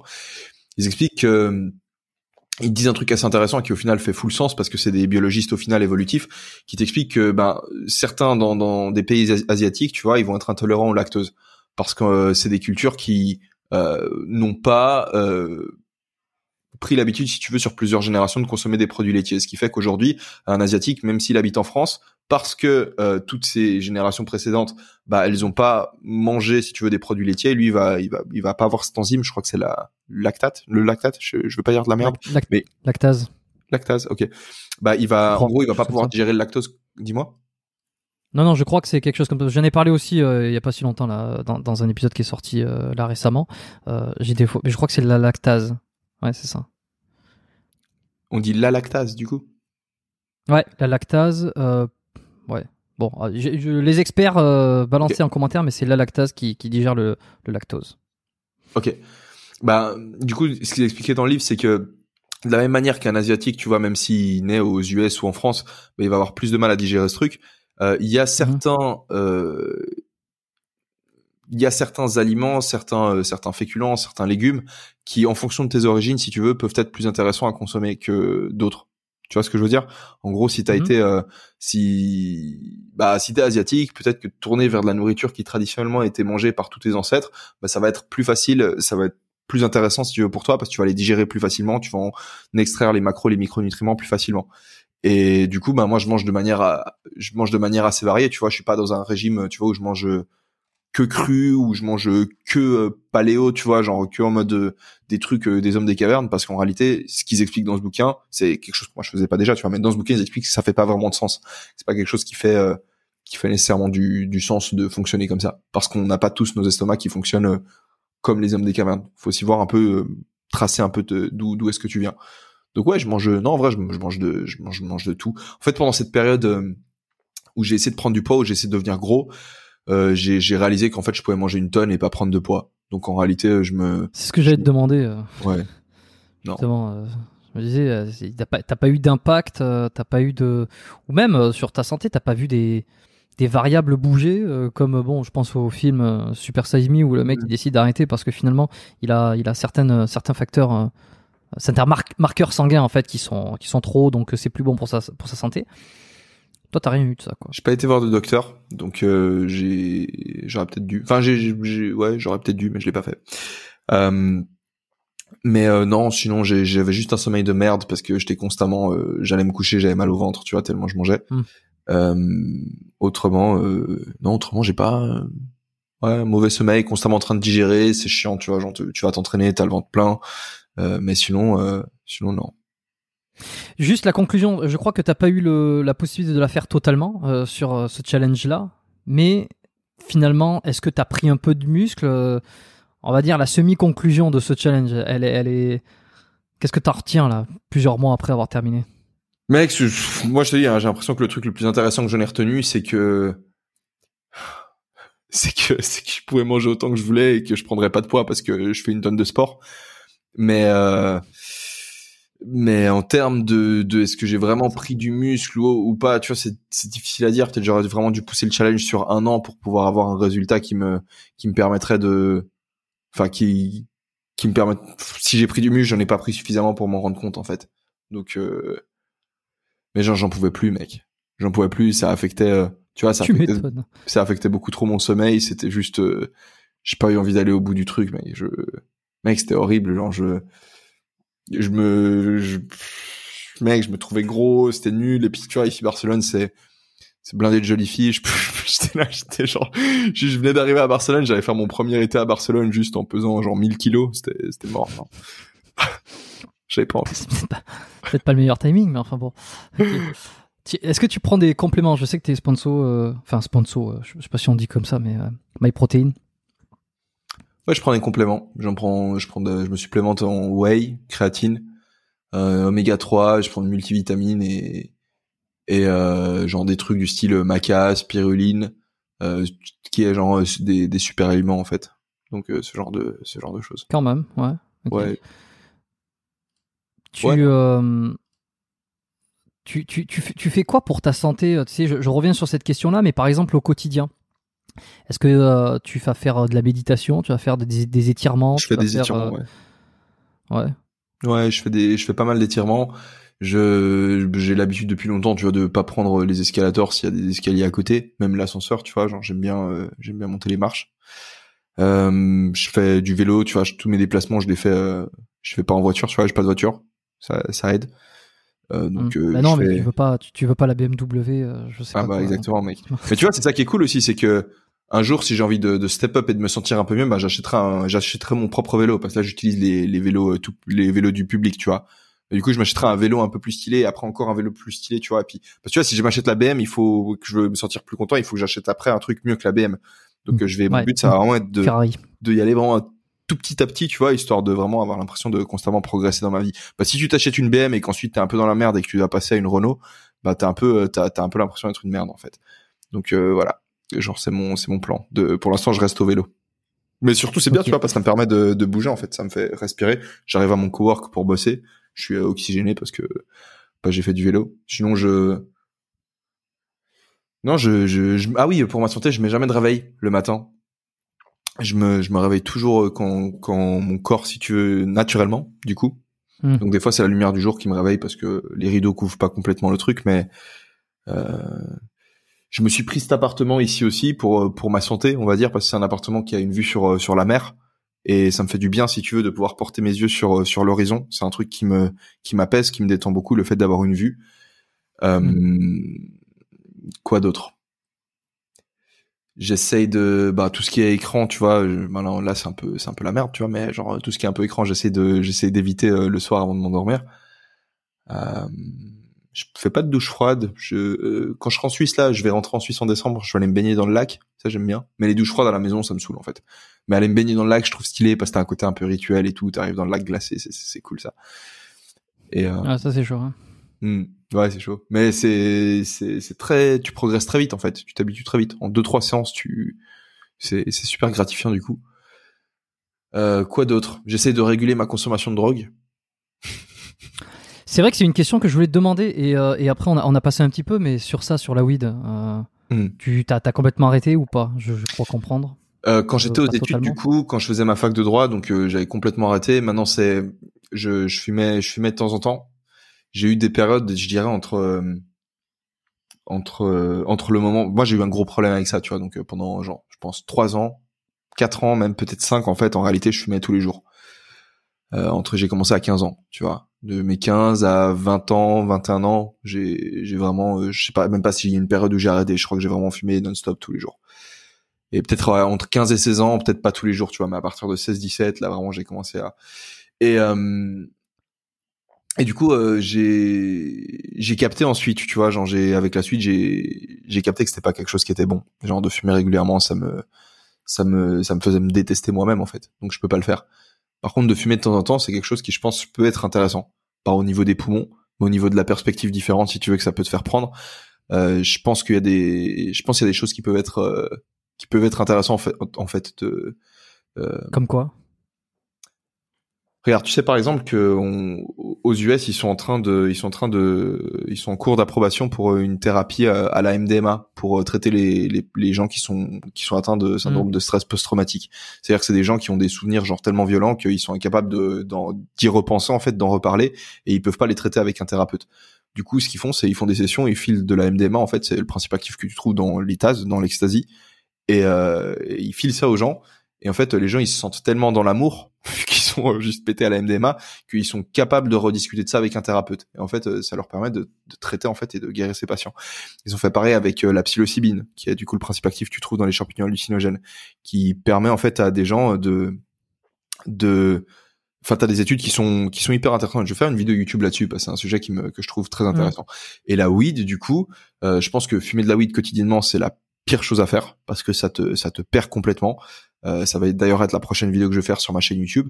Mais je pense pas que ce soit une, une, drogue qui soit nécessairement mauvaise en fait. Je pense pas que je pense que tu vois quand tu as un problème, quand tu fais face à une situation et que tu es constamment en train d'essayer d'y faire face avec le même angle d'attaque et que tu es en train de te cogner la tête contre ton problème non-stop, peut-être qu'une fois si tu veux pouvoir fumer si tu veux ou consommer d'une autre manière, tu vois, via un truc que tu manges si tu as envie de de d'épargner tes poumons, ça t'offre une perspective différente euh, depuis laquelle tu vois ton problème et ça peut du coup t'apporter certaines solutions. Et moi, je sais que j'ai eu des moments si tu veux dans ma vie où en ayant fumé, si tu veux, je vois le truc différemment. Ça m'apporte un truc. Le lendemain, je me dis ah ouais, ok, en fait, c'est vrai que ça, je peux le voir plutôt comme ça. Maintenant, fumer régulièrement tous les soirs, euh, c'est c'est la meilleure solution pour te perdre complètement. Parce que du coup, tous les soirs, tu vois la vie euh, sous filtre A. Toute la journée, tu la vois sous filtre B. En fait, t'es entre A et B, en fait, et t'es complètement perdu. T'es pas motivé parce que tu sais pas en fait quelle direction prendre. Parce que tu vois genre deux deux options différentes. Tu vois tu vois la vie de manière différente. En fait, c'est ce qui s'est passé euh, chez moi pendant un bon moment. Pour ça que j'avais de la peine à avancer. C'est parce que je fumais tous les soirs mais fumer de temps en temps, euh, genre de manière ponctuelle. Je pense que, indépendamment du fait que euh, j'ai eu tendance un peu à être un nazi en fait, un nazi à penser que tout ce qui était alcool, drogue et tout, c'était vraiment à proscrire euh, complètement. Mm-hmm. Mais avec le temps, j'ai j'ai une vision peut-être un peu plus modérée de, de, tout ça et je pense que euh, parfois, de manière ponctuelle, si tu veux, euh, quand du moment que tu, enfin, il y a plusieurs euh, tu vois genre si, la, drogue ça doit pas être un but en fait d'échapper à un quotidien que tu détestes. Mais quand t'es de manière générale assez bien dans ta vie et que t'as envie d'expérimenter un nouveau truc je pense que c'est des il y a des choses que tu que ça dépend des gens tu vois. Il y a des gens qui sont plus ou moins ouverts à l'expérience que d'autres tu vois. Moi je suis quelqu'un de très ouvert. Et on a besoin de gens qui sont mm. très ouverts. On a besoin de gens qui sont moins ouverts. Je pense pas que c'est fait pour n'importe qui. Je pense que mais je pense pas que c'est nécessairement fondamentalement quelque chose de mauvais que de se fumer un pet une fois de temps en temps. Et euh, et du coup, ben, c'est quelque chose que je fais du coup. De temps en temps. C'est intéressant euh, ce que tu dis, je pense, parce que effectivement, alors moi, je serais plus du côté fermé à ce niveau-là euh, de base, de me dire euh, non, a priori, c'est pas bon, mais mais mais j'essaye de m'ouvrir parce que comme tu dis là, il faut quand même pas rester borné. J'ai tendance à penser que je vois pas ce que ça peut je vois, je vois pas ce qu'il y a de bon parce que c'est quand même une substance que tu mets dans ton corps qui va déréguler des choses. Mm. Euh, mais cela dit, effectivement, il y a des études qui ont montré, comme tu l'as dit, que certains patients pouvaient être traités euh, avec euh, de la MDMA. Là. Mmh mmh et puis, euh, bon, de plus en plus de choses qui sont. C'est un super podcast, en vrai. Je, te, je, te, recommande ce podcast parce qu'il est juste, c'est juste complètement pareil. Moi, quand on m'a parlé de ça, j'étais, j'étais juste, mais, mais quoi? Genre, on file de l'ecstasy à des gens et on leur fait des sessions de, de, de thérapie, en fait, à des gens sous exta. Et, mm. et, euh, c'est un, un, podcast. Je t'enverrai le lien juste après. Tu pourras peut-être le mettre en description. C'est en anglais par contre. Mais le mec en fait t'explique. Tim quelque chose comme ça? Euh, Je sais plus. C'est possible. C'est pas impossible. Ouais. Il me, il me semble que j'ai vu passer un, un, un, expert sur ça sur euh, chez Tim Ferriss ou. Euh, c'est possible. Et le mec en fait t'explique euh, comment est-ce que tu fais pour faire valider un truc pareil par le gouvernement en fait. Et il t'explique que le il te montre en fait toutes les euh, toutes les étapes en fait quand tu prends tes patients, il te montre euh, quelles sont les restrictions qui sont mises par le par l'État, etc. Et euh, comment est-ce que tout le process de validation d'une d'une telle thérapie en fait a lieu. Et ensuite comment ça se mm. passe avec les assurances, tu vois, etc. Enfin bref, c'est c'est riche comme sujet, c'est intéressant. Mais du coup, excuse-moi, mec, je, t'interromps. Je suis. Non, non, non, c'est ça. Bon, non. Non, non, mais c'est juste, je, confirmais ça, que, que ça demande à être un petit peu euh, recherché, euh, étayé. Et si euh, parmi les auditeurs du podcast, certains ont des, je sais pas moi, des contacts ou des connaissances de, personnes qui travaillent peut-être dans, le dans le milieu, je sais pas, de, les recherches scientifiques avec les, drogues, des microdoses, tu vois. Il y a le microdosing aussi, on, on entend beaucoup parler, euh, surtout dans certaines sphères, euh, mm. le microdosing de champignons qui fait que, pareil, tu vois le, le monde un peu différemment sans tomber dans quelque chose de, où tu, tu, tu tripes absolu, euh, mais que c'est une, une ouverture de conscience. Je pense à ce film aussi que j'avais vu, euh, qui était euh, Drunk, Drunk, je crois, avec J'ai pas vu. Je peux Euh, pas t'aider. Mads, Mads Mikkelsen où en fait ils, ils sont il y a une nouvelle il y a une étude qui dit que euh, on est beaucoup plus à l'aise euh, et puis on va être beaucoup plus perfor- performant avec un tel niveau de grammage de grammes d'alcool dans le sang et en fait c'est euh, quatre amis qui se font un, un, défi de, de pendant un mois d'avoir un gramme ou je sais pas un gramme 5 d'alcool dans, dans le sang tous les jours et, et de voir un petit peu comment ça va changer euh, leur relation euh, au professionnellement etc et, et c'est- complètement débile. Tu te dis, mais en fait, il y a, y a rien à voir. En fait, Euh, c'est voilà, tu, tu vas juste être un peu bourré ou un peu un peu pompette et puis euh, et, et finalement, c'est pas si con parce que évidemment que ça penche vers le drame. Hein, c'est un film, mais il y a quand même des trucs sympas de se dire, tiens, est-ce que à un moment donné, euh, il y aurait pas des choses différentes comme ça Mm. euh, des, des- Tu vois, l'alcool pour moi, l'alcool c'est une, drogue qui, à titre personnel, je- j'aime pas du tout. Enfin, j'a- j'adore les effets, je trouve ça génial, tu vois. Mais j'ai, Hmm. j'ai tendance à, tu vois, je vois, c'est une des, c'est une des, je crois que c'est, je crois que c'est pas la drogue la plus dangereuse du monde en termes de mal Bah, que tu causes pro- à toi-même et aux autres. euh, pardon? Hmm, proba- probablement, oui. Il y a un délire merde. du style, euh, genre la moitié des accidents mortels de la route, c'est lié à l'alcool, 40% des viols, c'est lié à l'alcool, euh, plus de la moitié des violences conjugales euh, ou domestiques quand tes enfants, des enfants ou des femmes sont battus, c'est lié à l'alcool. Donc en fait, Ah l'alcool, c'est c'est pas le patriarcat Hein J'ai dit c'est pas le patriarcat. Donc en fait, l'alcool c'est en fait l'alcool c'est un anxiolytique. L'alcool ça ça fait chuter ton émotion négative. Donc dans certaines situations, ça peut être cool, tu vois, genre tu vas boire un verre avec une meuf et si t'es un peu nerveux, bah ça peut être bien, tu vois, le premier verre de boire un petit peu histoire de d'être juste un peu plus détendu, ça fluidifie la ouais. conversation et tu vas faire meilleure impression et tu vas peut-être pouvoir la revoir grâce à l'alcool Mm. du coup. Donc parfois ça peut être intéressant. La drogue c'est pas nécessairement quelque chose de mauvais, la caféine, tu vois, même chose. Parfois c'est bien de caféine c'est full une drogue hein, tu vois, 100%. Par contre, ça peut être intéressant dans certaines situations de boire du café. Peut-être pas tout le temps. Là, j'en ai pas bu parce que autrement, je vais pas dormir après. Mais euh, l'alcool, du coup, anxiolytique, il y a le côté euh, peut-être du coup dans drogue, j'imagine, il se sentait euh, peut-être un peu mieux, tu vois, t'es un peu plus détendu ou autre. Mais ton anxiété, elle, elle a une utilité en fait. Ton anxiété, elle t'évite de, de faire de la merde. C'est justement l'émotion négative qui va t'éviter d'adopter certains comportements débiles, comme par exemple, ben j'en sais rien, euh, traverser un village à 120 ou euh, ou j'en sais rien, défoncer euh, défoncer ton gamin ou faire des trucs complètement cons, tu vois, genre quand on est bourré, on on est on fait de la merde, tu vois. On fait pas de la merde parce qu'on est Et- stupide, oui. on fait de la merde parce que dis-moi. Oui, non, parce qu'on est. Non, mais t'as raison. Je, excuse, je te coupe, mais parce qu'on est biaisé. Mais là, là où je pense, ça, ça, ça dépend en fonction de certaines personnes. C'est qu'il y en a qui vont être euh, beaucoup plus capables de faire de la merde, qui vont avoir ce niveau de, je sais pas, lâcher prise ou d'inconscience assez vite. Euh, alors que je, je pense c'est une question de, de contrôle de soi ou de de, de pas vouloir, je, je sais pas, de vouloir se contrôler. Je sais que je peux. J'ai pu dans le passé, euh, euh, à des occasions, euh, boire de l'alcool euh, en grande quantité. Jamais été alcoolique ou quoi, mais tu sais, en soirée, ça- Ouais. ça nous est tous arrivé je sais que j'ai toujours euh, j'ai j'ai c'est comme en hypnose je sais que je vais avoir le dernier mot Ouais, En fait, moi aussi. Euh, C'est marrant. j'avais j'avais des amis qui faisaient n'importe quoi qui pouvaient Ouais. se, se faire ça au, euh, quasiment sur le trottoir là bon, j'ai une histoire assez triste là-dessus mais je la raconterai pas mais un ami là qui a failli se qui avait failli se tuer en marchant sur le trottoir et en, quasiment en, en allant sur la route je sais que ça ça m'arrivera jamais en fait Ouais. et jamais j'aurai toujours cette petite voix qui me dit ben non euh, même si t'es complètement bourré tu tu feras pas ça tu te mettras pas à poil dans la rue C'est c'est c'est super intéressant, c'est marrant parce que c'est la première fois que j'entends quelqu'un mettre des mots là-dessus et c'est exactement comme ça que je me sens quand quand je bois aussi. J'ai toujours le je sais que si je décide, je peux dire euh, off comme ça, bam, je reprends le contrôle et même si je suis complètement bourré, je vais pouvoir raisonner mes potes, s'il y a une baston et tout, je vais pouvoir euh, calmer le truc si tu veux. Je sais que je suis toujours euh, comme Mm. ouais, comme comme t'as dit, la petite voix elle est toujours là et puis elle est pas bourrée en fait. c'est marrant. Ouais, mais- et puis un, élément hyper dramatique, j'ai une histoire précise en tête où cet ami-là en question, il avait fait un coma éthylique et quand on était arrivé chez lui, euh, euh, c'était en pleine après-midi, on était jeunes, euh, c'est une histoire débile. Il avait fait, il était tombé inconscient un peu, tu vois, et, et on avait bu, hein, on avait bu à l'époque quand on était, jeunes, donc ça montait vite. On s'était pris une bouteille de rhum à la con là pour aller euh, faire du tennis et puis on avait siphonné la bouteille de rhum à trois en faisant du tennis complètement débile. Et sauf que lui il avait beaucoup plus siphonné que, que nous.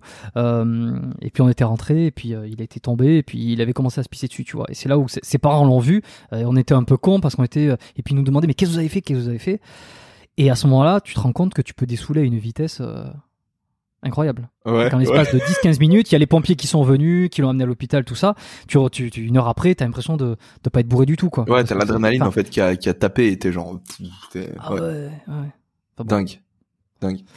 Mais ouais, du coup, le, moi, moi, je trouve le sujet, je trouve le sujet juste euh, absolument passionnant. Et d'ailleurs, petite anecdote, du coup, euh, j'ai j'ai cette vidéo, enfin, j'ai tu vois, j'ai j'ai j'ai une tonne de, j'ai pas mal de tatouages sur mon corps. Et euh, souvent, les gens Mm. me posaient des questions, ils me disaient, ouais, ils viennent d'où tes tatouages et tout. Et j'ai dit, bah, vas-y, tu sais quoi, je vais faire une série, en fait, et je vais parler de mes tatouages. Je vais aborder un tatouage par vidéo. À chaque fois, j'aborderai le thème correspondant. Donc, premier tatouage, j'ai dit, il est lié à la drogue. Et en fait, euh, mon premier tatouage, c'est une, premier tatouage que j'ai fait, c'est une feuille de weed. Et euh, j'ai dit que c'était lié à la drogue, alors qu'en réalité, c'est que lié à la weed, parce qu'au moment où je me suis fait tatouer, euh, j'avais, euh, sauf erreur, testé que la weed. Et en fait, c'était vraiment lié à la weed, ce tatouage. Mais vu que le sujet de la drogue me passionnait, en fait, j'ai fait une vidéo sur la drogue qui durait quasiment 30 minutes. Et euh, j'ai eu une tonne de galères vis-à-vis de cette vidéo. Et au final, euh, j'ai décidé de... Et au final, en fait, euh, bref, je me suis dit qu'en réalité, euh, mon tatouage, il ne concernait pas la drogue de manière générale, tu vois, il concernait la weed. Mais vu que le sujet m'intéresse tellement, j'avais envie d'en Mhm. faire une vidéo. Donc euh, j'ai recommencé le truc. Je me suis dit, tu sais quoi, tout ce que j'ai raconté au final, je le raconterai dans un épisode de podcast où je parlerai de la drogue. Donc euh, si ceux qui nous écoutent ont envie de d'écouter un peu parler de drogue, ils viennent sur ma chaîne de podcast et puis il y aura un Mhm. épisode full drogue. Et euh, mec, c'est c'est cool. En tout cas, moi, ça m'intéresse le fait que t'aies des, enfin que ce soit un sujet qui qui t'intéresse aussi. Je trouve que Ouais, c'est passionnant ouais, en fait. Je trouve ça passionnant. Bah, ça passionne du monde, hein, ce qu'on ce qu'on contrôle pas trop, ce qu'on connaît pas, et puis ce qui nous fait changer, euh, forcément, euh, ça, ça implique une curiosité. Euh, Il y a ça. des, Bon, mais dis-moi. non, si, non, comme je dis, en fait, j'allais juste répéter, si on si on a des experts là qui écoutent, euh, des, alors des experts, des scientifiques sur le, le- sur ça, sur euh, je sais pas, le- les, des neuroscientifiques. Euh, Recommandez- Recommandez-moi des gens. hein. Je, je reçois beaucoup de recommandations qui sont d'ailleurs souvent les mêmes. Euh, J'en avais parlé dans un mail, mais euh, mais mais je prends toujours, même si je évidemment je peux pas inviter tout le monde. Et puis il y en a certaines je, je, connais pas trop, donc il faut que je fasse un peu de recherche, me dire tiens, euh, est-ce que ça pourrait être intéressant? Je m'adresse aux auditeurs là tant que je fais un, truc direct. Euh, donc continuez à me recommander des gens. Euh, je ne peux pas tous les avoir. Certains me recommandent des gens qui je, qui n'ont même pas d'Instagram ou quoi, donc c'est difficile des fois de voir un petit peu ce qu'ils ont. Euh, mais faites-vous plaisir. Et puis si vous avez des gens dans votre entourage ou que vous connaissez des noms scientifiques, neuroscientifiques, euh, milieu de la drogue, euh, envoyez-moi parce que euh, bah parce que voilà, hein, je suis curieux et puis euh, un épisode là-dessus. Euh, vous irez écouter l'épisode euh, avec avec Elio qui va faire sur son podcast aussi, mais on y reviendra après. Je te, tu voulais dire quelque chose? Je pense que j'ai envie de revenir rapidement sur le microdosing. Tu sais, tu parlais du microdosage de, de champignons. Mm. C'est un truc qui faisait, qui font pas mal à la Silicon Valley, si je me trompe pas. Mhm, Donc c'est, en ouais, fait, chez les c'est- entrepreneurs, ouais. C'est une tonne de génies d'entrepreneurs dans le domaine de la tech qui en fait ont commencé euh, à expliquer qu'ils prenaient en fait euh, régulièrement des. Quand tu prends du microdosing, en fait, tu prends un dixième de dose, c'est-à-dire quand tu veux te faire un trip aux champignons hallucinogènes, tu te prends euh, en fait le principe actif qui est dedans, c'est la psilocybine, et tu vas prendre un dixième de dose, c'est-à-dire qu'au lieu de prendre 10 grammes de champi, tu vas prendre juste un gramme et tu vas le prendre une Mm. fois tous les deux trois jours. Et en fait, tu prends ce truc et tout, et t'attends, tu le prends pas tous les jours parce que t'as envie, t'as pas envie que ton corps crée l'accoutumance, autrement tu perds l'effet. Donc tu prends euh, jour 1, jour 2 tu prends pas, jour 3 tu prends pas, jour 4 tu reprends et tu fais ça si tu veux. En fait, c'est le process. Et c'est vrai que c'est un truc euh, qui est qui est très à la mode. On en entend beaucoup parler parce qu'il y a du microdosing du coup à la psilocybine, au LSD, à la MDMA et euh, on vante beaucoup les mérites de ce truc.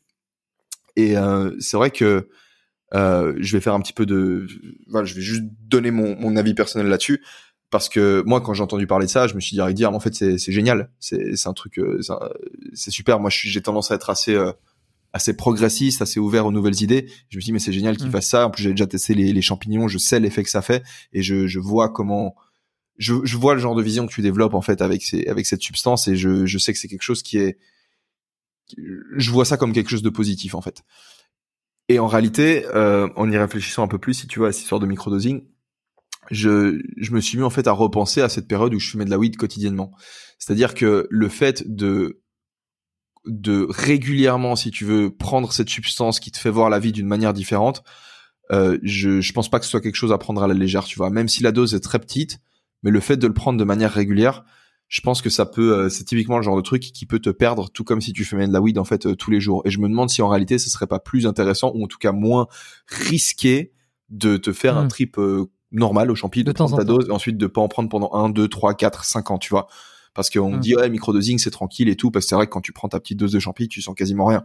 Moi j'ai testé ça ici, euh, j'ai testé et euh, c'est vrai que Ouais. tu cours et, Et tout, tu sens bah tu tu sens quasiment pas d'effet en fait. Tu sens un peu, tu vois les couleurs peut-être un petit peu plus vives. T'as l'impression que ton champ de vision s'élargit un petit peu. Euh, T'es pas plus sens- créatif ou euh, Comment? T'es pas je- t'es pas plus créatif ou plus productif C'est ce ou, qui, c'est les, c'est les mérites justement qui, qui sont vantés. Moi, j'ai pas. euh, En fait, j'ai fait ça pendant, j'ai fait ça pendant deux semaines et après, ça m'a saoulé, j'ai arrêté. En fait, ça m'a saoulé, j'ai arrêté et j'ai parce que justement je me posais je me posais ces questions, je me disais mais est-ce que vraiment c'est quelque chose qui euh, euh, je l'ai je l'ai pas lancé sur un coup de tête parce que c'est vrai que la psilocybine c'est un, c'est un- c'est une substance qui m'a que j'ai toujours trouvé très très très intéressante. J'ai lu une tonne d'études dessus, il y a une tonne de documentaires de documentaires pardon, de reportages. Si tu veux, je te les balancerai, tu pourras les mettre dans la description si ça intéresse les gens en réalité. Mhm. Oh, bah, Et, euh, et c'est vrai que je me suis dit, bah vas-y, euh, go, teste, teste le microdosing et teste l'expérience. Je vais même en faire une vidéo YouTube. Et je me suis peut-être, Mm. euh, peut-être euh, pas certain que je le fais. Peut-être, peut-être je vais le faire en réalité. Euh, mais en réalité, mais ensuite, euh, bah, ce qui s'est passé par la suite, c'est que j'ai commencé à le faire et je me suis dit, mais qu'est-ce que t'es en train de faire peur. réellement, tu vois En fait, t'es Mm. un peu en train de faire de l'avant-gardisme, tu vois, mais est-ce que t'as vraiment envie de te, euh, tu vois ce qui s'est passé avec la weed, si tu veux, est-ce que vraiment t'as envie de te mettre un peu entre entre ces deux trucs? Parce que ma conclusion avec la weed, c'est que fumer régulièrement, c'est pas le bon bail. Si tu veux fumer une fois euh, toutes les toutes les trois quatre semaines, une fois tous les mois, c'est peut-être euh, c'est peut-être la bonne façon. Il y a un mec qui s'appelle Terence McKenna du coup qui qui qui a un, mec qui a écrit un livre qui s'appelle Food of Gods. c'est un livre qui, qui développe la théorie qui est une théorie très sérieuse selon laquelle en fait nous les êtres humains on aurait développé le niveau de conscience qui aujourd'hui nous sépare du reste des animaux parce que nos ancêtres ont consommé pendant une certaine période des champignons hallucinogènes en fait. Donc c'est euh, les singes qui euh, des, espèces de singes qui quand sont descendus des arbres et qui ont commencé à marcher dans la savane, mais ils ont commencé à trouver ces champignons dans les dans les bousses des animaux sauvages. Ils ont commencé à les bouffer et euh, ça augmente ta créativité, tu as un champ de vision plus large et du coup c'est comme ça qu'on a pu commencer à créer des outils, à penser abstraitement. J'en parlais dans un épisode de podcast du coup, certains de ces champ- enfin ces champignons en fait, ils peuvent créer à une certaine dose de la synesthésie, c'est-à-dire le mélange des sens. C'est-à-dire que tu vas peut-être euh, voir des mélodies, tu vas sentir des couleurs, tu vas pouvoir euh, goûter des, des sons. Tu vois ce que je veux dire? Ça mélange Mhm. les sens. Mhm. Et en fait, ce serait euh, grâce à, en partie, si tu veux, grâce à ces champignons, qu'on aurait par exemple développé le langage. Étant donné que le langage, c'est une forme de synesthésie. Au sens où, je te dis maintenant éléphant, toi, dans ta tête, tu vois l'image d'un éléphant. Alors que éléphant, c'est juste un son, tu vois, c'est juste éléphant. Et bref, ce mec a écrit ce bouquin. Donc c'est un fervent défenseur des psychédéliques, mais lui, par exemple, préconise de fumer de la weed de manière exceptionnelle, donc euh, rarement. Et il dit juste, bah après il dit aussi qu'il faut en fumer un maximum en fait. Mais il dit, il dit en gros, la bonne manière de fumer de la weed, c'est genre tout seul dans une pièce dans le noir, une fois toutes les, euh, une fois tous les mois, une fois tous les deux mois, et euh, t'en fumes, bah, t'en fumes autant que possible. Et c'est là en fait que tu peux vraiment avoir l'intérêt de la weed qui va te faire voir la vie d'une perspective différente. Et c'est là que tu peux choper des bons trucs. Mais fumer tous les soirs, c'est pas le bon bail. Et du coup, de cette Mm. même manière, bah, le microdosing, même si ça, c'est un nouveau trend, si tu veux, depuis cinq ans, on en entend pas mal parler. Je suis Mhm. pas certain que ce soit full euh, positif. Voilà, excuse, c'est juste ça que je voulais dire. C'est une grosse parenthèse, mais Non, non, mais puis cette parenthèse, je vais juste la compléter. Ça me fait penser à, un des profs que j'avais lorsque j'étais en études euh, à Bordeaux. euh, c'était les cours de, euh, sy- système digestif, je crois. Enfin, c'était de bio- bio- biologie ou anatomie, physiologie, système digestif. Et quand ça parlait d'alcool, à un moment on était sur le foie. il disait en fait, il vaut mieux se foutre une race une fois de temps en temps et y aller plutôt que boire régulièrement. Ouais. Sur l'organisme, euh, le, le- le- le- boire un petit peu régulièrement, on va avoir plus d'effets né- néfastes, notamment sur le foie, parce que le foie va être toujours en train de travailler, puis que c'est le, fait de le travailler, de l'user, euh, qui va justement se, se, se, se déstructurer, s'anarchiser et créer potentiellement des euh, des euh, cirrhoses ou enfin euh, à terme. hein. Mm. Alors que y aller une fois tous les je sais pas combien, bon bah c'est une fois à fond, tu vas être très mal le lendemain, mais ton ton foie il va faire le le boulot pour euh, métaboliser euh, l'alcool et, et tout ce qu'il faut et que ça va et que ça va se ça va se déréguler et, et ça rejoint ça rejoint un peu l'idée euh, que euh, c'est la dose qui fait le poison disons c'est la dose cumulée au fur et à mesure Mm. euh, sur une habitude et puis en dehors de ça il y a aussi effectivement tu te prends dans une habitude j'avais, envie de, c'est la première chose à laquelle tu m'as fait penser. C'est très, c'est très juste. Le fait de répéter une action quotidiennement, tu renforces le circuit neuronal, en fait, qui est lié à cette Mm. action-là, et puis ensuite, ça peut être difficile de t'en extraire, en fait, d'arrêter de, de la répéter. Il y a aussi ça aussi, c'est vrai. L'ecstasy, t'as goûté, alors t'as goûté, t'as essayé l'ecstasy, les champignons. Toi, t'as eu, euh, eu- quand tu y es allé à fond, on va dire, euh, quand t'as fait euh, une expérience, je sais pas si t'as fait une expérience, ça, ça- ça s'est passé comment? Avec l'ecstasy ou avec les champignons? les, bah, tu sais, moi, je suis novice, j'ai j'ai- jamais pris les deux, donc. Ok. en gros, si tu veux, en fait, pour pour euh, pour essayer de structurer un peu le truc, euh, quand tu classes les, les les psychotropes, donc enfin les drogues, pour le dire comme ça, Mm. quand tu essaies de les classer en fonction de leurs effets, t'as quatre catégories différentes. T'as les stimulants, style caféine, cocaïne, qui vont accélérer l'activité de ton système nerveux. T'as les dépresseurs qui font l'inverse, qui vont ralentir de ton l'activité de ton système nerveux. Parmi eux, t'as l'alcool, l'héroïne. T'as l'impression que les choses elles vont au ralenti. Tu perds tes réflexes quand t'as l'alcool, alors qu'au contraire, quand tu prends de la caféine, ben t'es es plus au taquet. Mhm. Ok. Ensuite, t'as les et ensuite les- le deuxième binôme, c'est les hallucinogènes et les neuroleptiques. Parmi les neuroleptiques, t'as le CBD et dans dans les qui va avoir tendance en fait à freiner tes pensées si tu veux, à essayer de c'est pas mal de médicaments qu'on utilise en psychiatrie, typiquement pour traiter des maladies comme la schizophrénie ou autre, on leur file des neuroleptiques. Et ensuite, les hallucinogènes, c'est euh, c'est une catégorie en fait qu'on a de la peine un peu à comprendre si tu veux, c'est il y a plein de on retrouve plein de drogues différentes là-dedans. La MDMA, les extasies, c'est les pilules. C'est les pilules que, te- que les gens Ouais. ils vont prendre en festival ou en boîte. Et dans ces pilules, en fait, on met des cristaux de MDMA qu'on mélange avec quelque chose d'autre. Donc euh, on, on peut les mélanger des fois avec de la caféine, avec euh, n'importe quoi, de la vitamine D, avec des amphétamines, avec une tonne de trucs. Et euh, la raison pour laquelle les gens prennent ces pilules, c'est parce que c'est plus facile de prendre des pilules que de, des cristaux, si tu veux. C'est le mec il, se balade quand t'es en festival, il se balade avec sa main, il y a plein de petites euh, de petites pastilles, c'est plus facile que d'avoir une poudre en fait. Donc euh, Mhm. Donc euh, les extasies, c'est mais ce qui est intéressant dans l'extasie, c'est la MDMA, c'est le principe actif, c'est le truc principal, c'est ce qui fait que tu vas avoir euh, comment décrire un trip à la MDMA. T'as, euh, je crois qu'Eric en parle dans son dans son podcast parce qu'on a on a pris des des tasses avec Eric quand on était au en Ah ouais? festival. Ouais, il, il en parle lui-même dans son podcast. J'étais assez surpris d'ailleurs qu'il en qu'il en parle. J'ai pas le souvenir. Mais du coup, ouais, non, si. Enfin, je me souviens plus de de, de, de quel épisode c'était, mais euh, mais il en parlait du coup. Et puis je lui je lui avais même demandé si je pouvais en parler du coup dans ma vidéo sur euh, sur euh, dans mon podcast sur la drogue. Puis il m'avait dit oui. Donc en gros, l'ecstasy, la MDMA, ça va te faire, euh, c'est entre un hallucinogène et un stimulant. Ça appartient en deux catégories.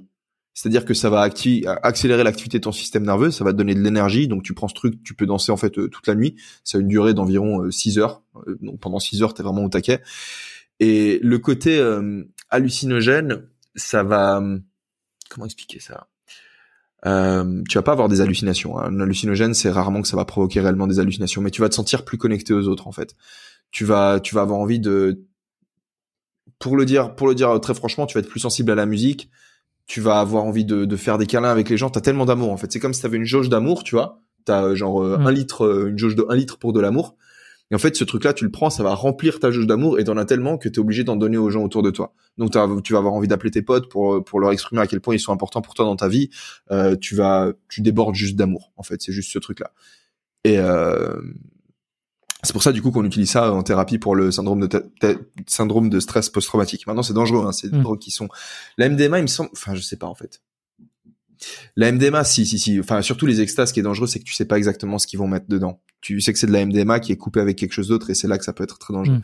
Et la MDMA aussi, tu risques, euh, sauf erreur, ce que tu risques le plus, c'est euh, faire des tachycardies. Si tu as des problèmes cardiaques, je me souviens justement dans ce podcast, ils expliquaient qu'il fallait qu'ils testent euh, le cœur des patients parce que si tu as des problèmes cardiaques, vu que c'est un stimulant en fait qui va faire euh, qui va faire danser ton cœur en fait, c'est euh, c'est là que ça peut être un peu un petit peu un petit peu dangereux.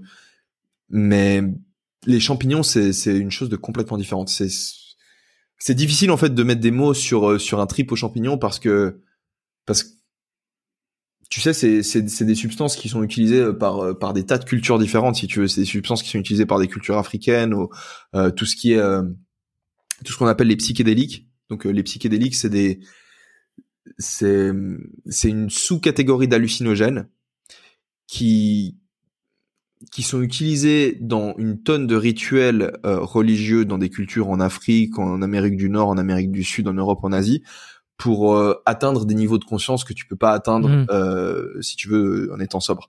Euh, ce que je veux dire par là, c'est que et c'est très dur de décrire parce que les, les, les mots de notre vocabulaire, en fait, ils sont faits pour euh, décrire le monde dans lequel on vit maintenant, Mhm. si tu veux. Et vu que le monde dans lequel tu te retrouves quand t'es là, euh, c'est un monde qui est différent réellement. Euh, et c'est ouf parce que t'as l'impression qu'en fait c'est juste une porte. C'est tu prends ce truc, t'as une porte qui est ouverte et t'es sur terre en fait, t'es là, mais t'es juste dans une c'est tu c'est très dur à décrire. Mais de manière générale, tu te sens avec un trip au champi, tu te sens très connecté aux gens. T'as l'impression de, de faire partie d'une espèce d'unité. T'as l'impression de, tu ressens que t'es la vie quelque part. Tu ressens que Mm.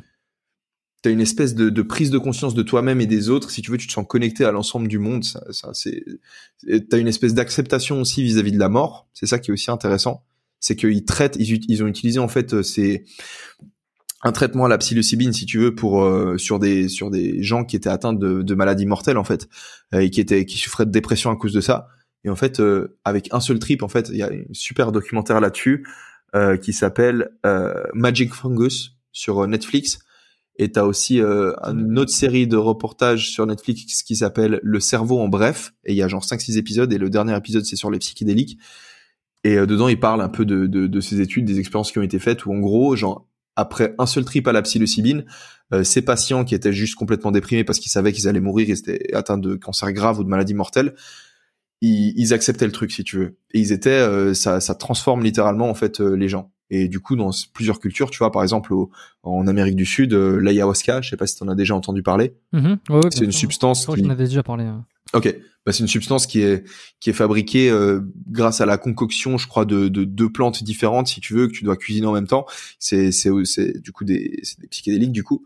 Et et on utilise ça, c'est des rituels qui les gens en fait font un trip et c'est une nouvelle personne si tu veux qui qui naît après ça tu peux avoir des trips, tu as aussi la possibilité d'un très mauvais trip en fait avec ces trucs là, avec ces avec ces substances.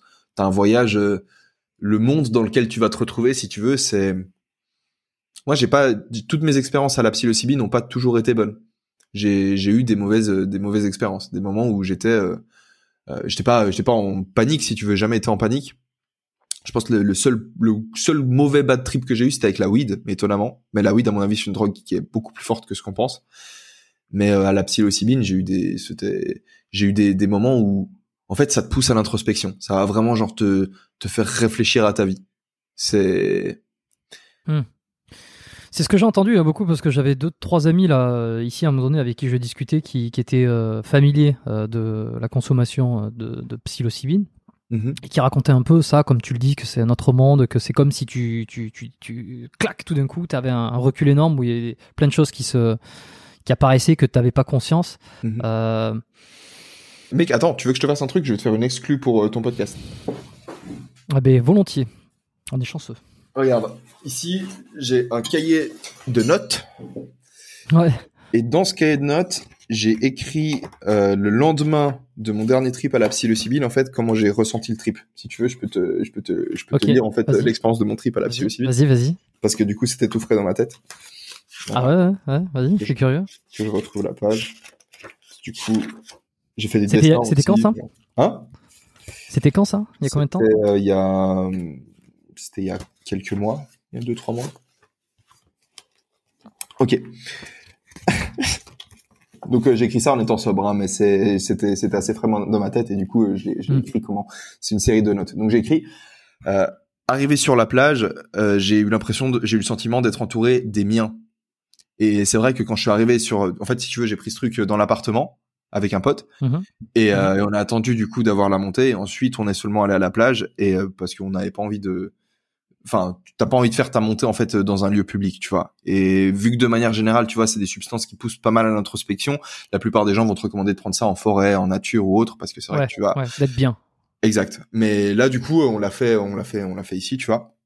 Donc euh, arrive à la plage, j'ai eu l'impression d'être entouré des miens euh, et on est on a vraiment on a réellement trouvé tu vois un endroit où se poser qui avait vraiment l'air d'être l'espace parfait en fait où se poser. Donc c'était le, le, carré de sable qui était enfin l'espace de sable libre qui était genre parfait pour nous. À partir de là, je suis resté debout un petit moment, tu vois. Donc on est arrivé, on a posé le linge, je suis resté debout un moment et puis je regardais en face de moi, il y avait il y avait plein de bateaux en fait. Il y avait plein de petits bateaux qui avaient des voiles comme ça et puis c'était euh, c'était super beau en fait parce que c'était un week-end et c'était tous des, des, bateaux qui avaient des petites voiles comme ça triangulaires. Et d'ailleurs je crois que je les ai dessinés sur une autre page de, de ce truc-là, mais c'était mmh. euh, c'était c'était très joli de les regarder. Euh, Ensuite, je suis retourné euh, chercher de la musique parce qu'on avait oublié de prendre de la musique. On avait envie de se poser à la plage avec la musique, donc je suis retourné à l'appartement pour chercher de la musique. Et le fait de le fait de marcher, c'était juste génial en fait. Je, je, sentais le vent chaud. Je me souviens d'avoir la sensation réellement euh, de me faire euh, de traverser le vent en fait, comme si c'était euh, comme si c'était un liquide en fait. Donc tu traverses le vent et tu sens le vent chaud si tu veux qui est, qui est contre ta peau. Et je me souviens aussi, je crois que je l'ai je l'ai peut-être noté, mais je me souviens que les gens qui marchaient, j'avais l'impression qu'ils étaient dans des dans des courants, si tu veux. Donc c'est-à-dire qu'il y avait pas mal de gens, si tu veux, qui marchaient dans la rue comme ça. C'est comme s'ils étaient tous dans des dans des courants en train de se déplacer. Euh, par la suite, j'ai dit que la musique en réalité c'est c'est pas quelque chose si tu veux donc on a mis de la musique et et la musique c'est pas une chose à laquelle j'ai été euh, spécialement connecté quand tu prends euh, tu peux comme je t'ai dit euh, par exemple de la MDMA tu te sens plus connecté à la musique avec la psilocybine là en l'occurrence j'avais pas j'étais pas à fond dans la musique simplement le fait d'entendre le bruit des vagues d'entendre les discussions tes sens sont en fait augmentés. Donc juste des discussions de gens autour t'entends t'entends tout mieux en fait. C'est Mm. c'est dingue mec. C'est Mm. genre, maintenant maintenant que j'y repense en relisant les notes en fait ben j'ai on a on- au bout d'un moment on a juste éteint la musique parce que parce que c'était euh, parce que c'était c'était trop en fait. On n'avait pas besoin de temps. Juste euh, entendre les gens discuter c'était suffisant. Euh, ensuite. Mec ensuite j'ai badé parce que juste à côté de nous il y avait un couple avec un bébé. Et mais un bébé de genre euh, je sais pas un an tu vois genre qui se déplaçait à quatre pattes. Moi j'adore les enfants tu vois genre euh, j'ai travaillé avec des enfants je trouve ça je trouve ça génial. Et j'ai vu ce bébé genre il était genre à quatre pattes tu vois il marchait sur le sable et il s'est juste approché de nous. Et c'était genre juste complètement dingue de, de voir un bébé dans cet état-là tu vois. Genre de réaliser putain c'est un c'est un une petite vie humaine tu vois tu le bébé qui te regarde dans les yeux comme ça c'était genre juste c'était juste hyper trippant de regarder le bébé. Donc euh, il y a eu le bébé. Ensuite euh, ensuite je suis allé à la plage. Je suis euh, je me suis rapproché de l'eau. D'abord mon pote y allait je me souviens. Ensuite euh, quand il est revenu je suis allé à la plage. Et j'étais allongé au bord de l'eau et euh, je regardais les petites pierres. Des petites pierres qui étaient euh, genre, plein de, de petites pierres comme ça qui étaient de plein de couleurs différentes. Tu vois les couleurs en fait de manière beaucoup plus saturée. Donc elles étaient toutes super jolies tu vois. Je regardais les coquillages comme ça. Et je n'osais pas aller dans l'eau. Parce que une semaine plus tôt je m'étais fait piquer par une méduse et euh, putain ça défonce mec les méduses. Genre c'est c'est juste un truc de taré genre ça ça brûle bien mec. C'est vraiment une Mhm. bonne une bonne brûlure. Et depuis que je m'étais fait piquer par la méduse j'avais pas osé me baigner. Et en fait euh, j'osais pas me baigner et puis je me suis fait la réflexion je me suis dit mais qu'en réalité euh, il fallait bien que je retourne dans l'eau à un moment le- à un autre tu vois. Genre j'allais pas passer ma vie sans retourner dans l'eau parce que je m'étais fait piquer une fois par une méduse. Donc au final je me décide euh, je rentre dans l'eau et je vais je vais m'arrêter là je te raconte ce dernier truc euh, parce que c'est assez drôle. Mais en gros j'étais dans l'eau et les vagues si tu veux qui montaient j'avais l'impression que c'était l'océan qui était en train, en train de respirer avec moi. C'était assez fort en fait. J'avais littéralement l'impression d'être en train de respirer avec euh, avec la terre en fait. Tu vois j'étais Mm. j'étais connecté. En fait c'était assez fou. Et là il y a un groupe de, de, de filles qui sont arrivées qui se sont mises genre juste à côté de moi. Elles étaient en train de jouer dans les vagues. Et elles étaient elles étaient hyper euh, c'était très excitées en fait à l'idée de de bah elles étaient en vacances tu vois. Je crois que c'était des allemandes et elles rigolaient beaucoup comme ça elles étaient dans les vagues. Et à un moment donné genre mon regard il croise le regard d'une de ces filles. Et et elle me sourit. Et genre je lui souris.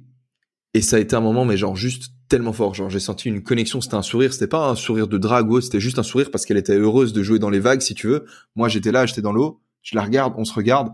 Et il y a juste eu euh, juste eu un, un joli sourire si tu veux. Et puis genre là j'ai senti mon cœur battre mais genre trop fort ça il s'emballait tu vois. Genre je suis resté comme ça. Enfin j'ai j'ai regardé tu vois un moment c'est sourd ensuite euh, je repars comme ça je, je continue à regarder au loin. Au bout d'un moment je sors de l'eau. Au moment où je sors de l'eau j'ai l'impression de limite renaître. C'est comme si j'avais l'impression de sortir de du- de, j'ai eu l'impression en fait de comme si j'étais en train de, de naître en fait. C'était assez fort. J'étais là en fait ce qui était assez intéressant c'est que j'ai commencé à avoir une petite montée très spéciale tu vois parce que normalement quand tu prends une enfin la plupart des drogues que j'ai testées c'est tu sens t'as une montée ensuite t'es stabilisé ensuite euh, t'as une descente. Là en l'occurrence moi j'ai eu ma montée quand j'étais à l'appart. Et euh, en sortant de l'eau j'ai eu l'impression de renaître et là j'ai senti de nouveau encore une petite montée en plus. Je m'allonge à nouveau sur le sable et là je vois une femme qui sort de l'eau et j'ai jamais eu un trip aussi fort en fait.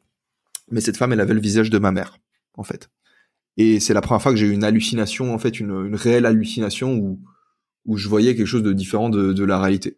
Mais une fois de plus tu vois comme toi tu décrivais ton expérience sous alcool où t'as quand même la petite conscience qui est derrière et qui sait ce que t'es en train de vivre euh, j'ai pas du tout enfin j'ai pas paniqué parce que j'étais euh, je savais si tu veux mais j'essayais de regarder j'étais curieux donc je la regardais je regardais le visage le visage c'était le visage de ma mère. Et elle marchait dans ma direction parce qu'elle aussi elle sortait de l'eau. Et je la regarde et au bout d'un moment bah, elle passe juste derrière moi.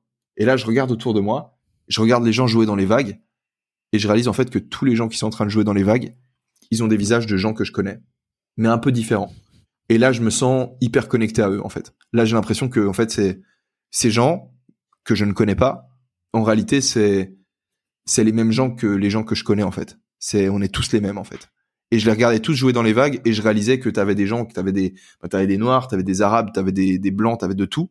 Mais en fait dans les vagues on était tous les mêmes Et je me souviens de m'être dit ça, tu vois, genre je me, je me souviens que je m'étais dit que quand on se fait défoncer par les vagues, en fait, il y a plus de, il y a plus de classe, il y a plus de couleur, il y a plus de religion. C'est, on est tous les mêmes, on se comporte tous comme des enfants qu'on est dans les vagues. Et j'observais juste les gens jouer dans les vagues comme ça. Ce trip, en fait, de voir les gens avec les visages de gens que je connaissais, ça a duré peut-être 30 secondes. Après, c'est, je les revoyais normalement, si tu veux. Mais en gros, euh, c'était ça. Après la suite, Bah, écoute, euh, pas mal, un peu hein. la suite, mais en réalité c'est sur deux pages, donc euh, y a, ça continue si tu veux. Mais là pour te donner une idée, en gros ça peut te, ça peut te donner une idée un peu de ce que c'est. un- Mais c'est à nouveau Ouais, très, ouais, ouais. très difficile à, à décrire. Ouais, non, mais je, c'est, c'est, bah, c'est intéressant. Merci pour le partage euh, de- d'une part, et euh, je pense qu'on, on- euh, j'ai vu, euh, enfin, j'ai écouté, euh, je me suis mis dans ta place, et, et- et j'ai, j'ai, j'ai cru percevoir à un moment donné ce que ça pouvait être, le- la vrai. sensation un peu, euh, enfin, enfin, euh, en essayant d'imaginer, tu vois, mais euh, Mm. oh, quelque chose de, de- de très concret. Et mais c'est flippant, c'est flippant, surtout l'histoire des visages. Là, moi, ça, m'a- enfin, après c'est une question, de, je sais pas comment tu le ressens sur le coup, mais tu sais, a priori, tu peux te dire, mais c'est quoi ce cauchemar? Ouais. Vois, Non, c'était, ils avaient pas les visages exactement, mais enfin tu vois, c'était pas des, des gens que, que que je connaissais, mais c'était des gens que je connaissais mais un peu différents. Peut-être c'était, donc j'arrivais à voir que tu vois, genre tu tu vois que c'est pas exactement le même visage, mais tu vois des similarités si tu veux. Et puis genre je, ma mère c'était exactement le même visage. C'était ça qui était fou. Ça c'était, par contre c'était c'était fort. Fort. Et tu sais à quoi ça me fait penser? Ça me fait penser aux rêves euh, que tu fais euh, bah, la nuit. Euh, et quand tu te réveilles, tu as des bribes de souvenirs et tu, et tu te dis, mais qu'est-ce que c'était que ce... Alors, pas tout, hein, parce qu'il y a des choses qui ont été très concrètes, tu vois, mais, mais tu vois, l'histoire de, de ta mère que tu vois, des visages familiers, mais pas trop. Ouais. On a tous fait des rêves où on a vu notre oncle dans- avec une, dans, la tête de notre oncle sur un cheval en train de demander s'il fallait faire des tractions. Enfin, je- des trucs comme ça sortis de. Ça me fait penser un peu à ça. C'est c'est incroyable que tu parles de ça parce que dans le bouquin que j'ai lu hier, enfin que je suis en train de, de, de lire en ce moment, du coup celui dont, dont je t'ai parlé, euh, il y a un chapitre du coup dans lequel ils vont parler, ils parlent ce, ce couple de, de, de biologistes, ils parlent des des champignons hallucinogènes. J'ai pas encore Mm. lu le chapitre parce que c'est le douzième, mais ils font référence à ce chapitre dans un chapitre, le quatrième sauf erreur, dans lequel ils parlent des rêves, du coup.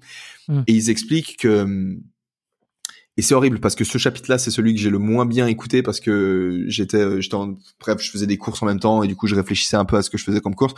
Mais je me souviens qu'il dressait justement euh, un parallèle entre euh, les rêves et l'état dans lequel, enfin, ils expliquaient que l'état dans lequel euh, tu, c'est les psychédéliques en fait vont t'apporter, c'est un Mm. état qui est très similaire au rêve en fait. Il y a, il y a Mm. beaucoup de connexions qui peuvent être faites euh, entre l'un et Mm. l'autre. Et ça, c'est un truc que j'ai j'ai écouté hier en fait. Et là, t'es en train de le dire comme ça. Et Bon, bah, bref. Mais ce qui est sûr, c'est qu'on comprend pas. euh, En fait, on la- comprend pas ces trucs-là. En fait, on comprend. C'est personne comprend. Personne comprend comment ça fonctionne. Genre la science, elle peut pas nous expliquer comment est-ce que c'est possible que certaines plantes aient des petites clés qui fonctionnent dans les serrures de notre cerveau. Et ces petites clés, elles activent. Elles activent un truc, si tu veux. Et elles nous permettent de passer à un stade différent de de, de conscience, en fait. C'est c'est c'est un truc qu'on qu'on capte pas. Bon, ben, le, le débat est, enfin le débat, le sujet est ouvert euh, pour peut-être de prochains épisodes. Hein, euh, ton expérience a été euh, est, est sympa. euh, et puis voilà, bon, si, si je si je perçois que c'est comme un rêve, je- peut-être que j'aurais pas besoin d'en prendre. non, bon, enfin bref, je, je sais pas, je verrai. Tu rêves beaucoup, mec. Pff, je pense, ouais. Enfin, je, bah, là récemment, j'ai pas forcément de, de souvenirs, mais je, j'ai tendance à, à me réveiller en me rappelant euh, des bribes de rêve, ouais. Ouais. Pas toi? Euh, si, si, si, moi je, je, je, rêve, je rêve beaucoup. Je rêve énormément. Quand j'étais petit aussi, je rêvais beaucoup. J'ai fait, euh, Hmm. j'ai, eu pas mal de rêves assez violents quand j'étais petit. Et J'ai eu des, j'ai eu des cauchemars aussi très forts. J'ai fait de la paralysie du sommeil aussi. Je sais pas si tu vois ce que c'est. Oh, C'est un enfer, ça. Ouais, je te jure, horrible. J'ai des, j'ai des cauchemars, je les raconterai, je- quand je les raconte aux gens, ça leur fait peur, mec. Alors c'est des cauchemars que je vivais quand j'avais 7 ans, mec. Mais ouais, j'ai eu des, j'ai eu des cauchemars bien, bien hardcore. Mais vis-à-vis de, vis-à-vis des rêves, je me souviens, j'écoutais un, un podcast que je te recommande de, de Joe Rogan, sur lequel il a invité un mec Mm. qui s'appelle Matthew Walker.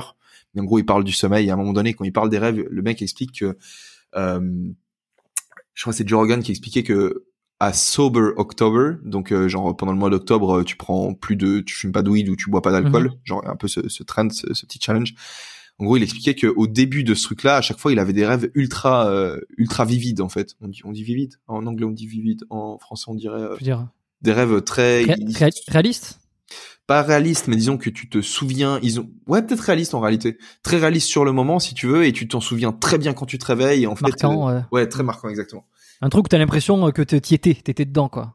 Exact. C'est pas que tu as un vague souvenir du truc ou autre. C'est vraiment le rêve. Tu l'as vraiment vécu. T'as tout eu, eu toute une histoire en fait.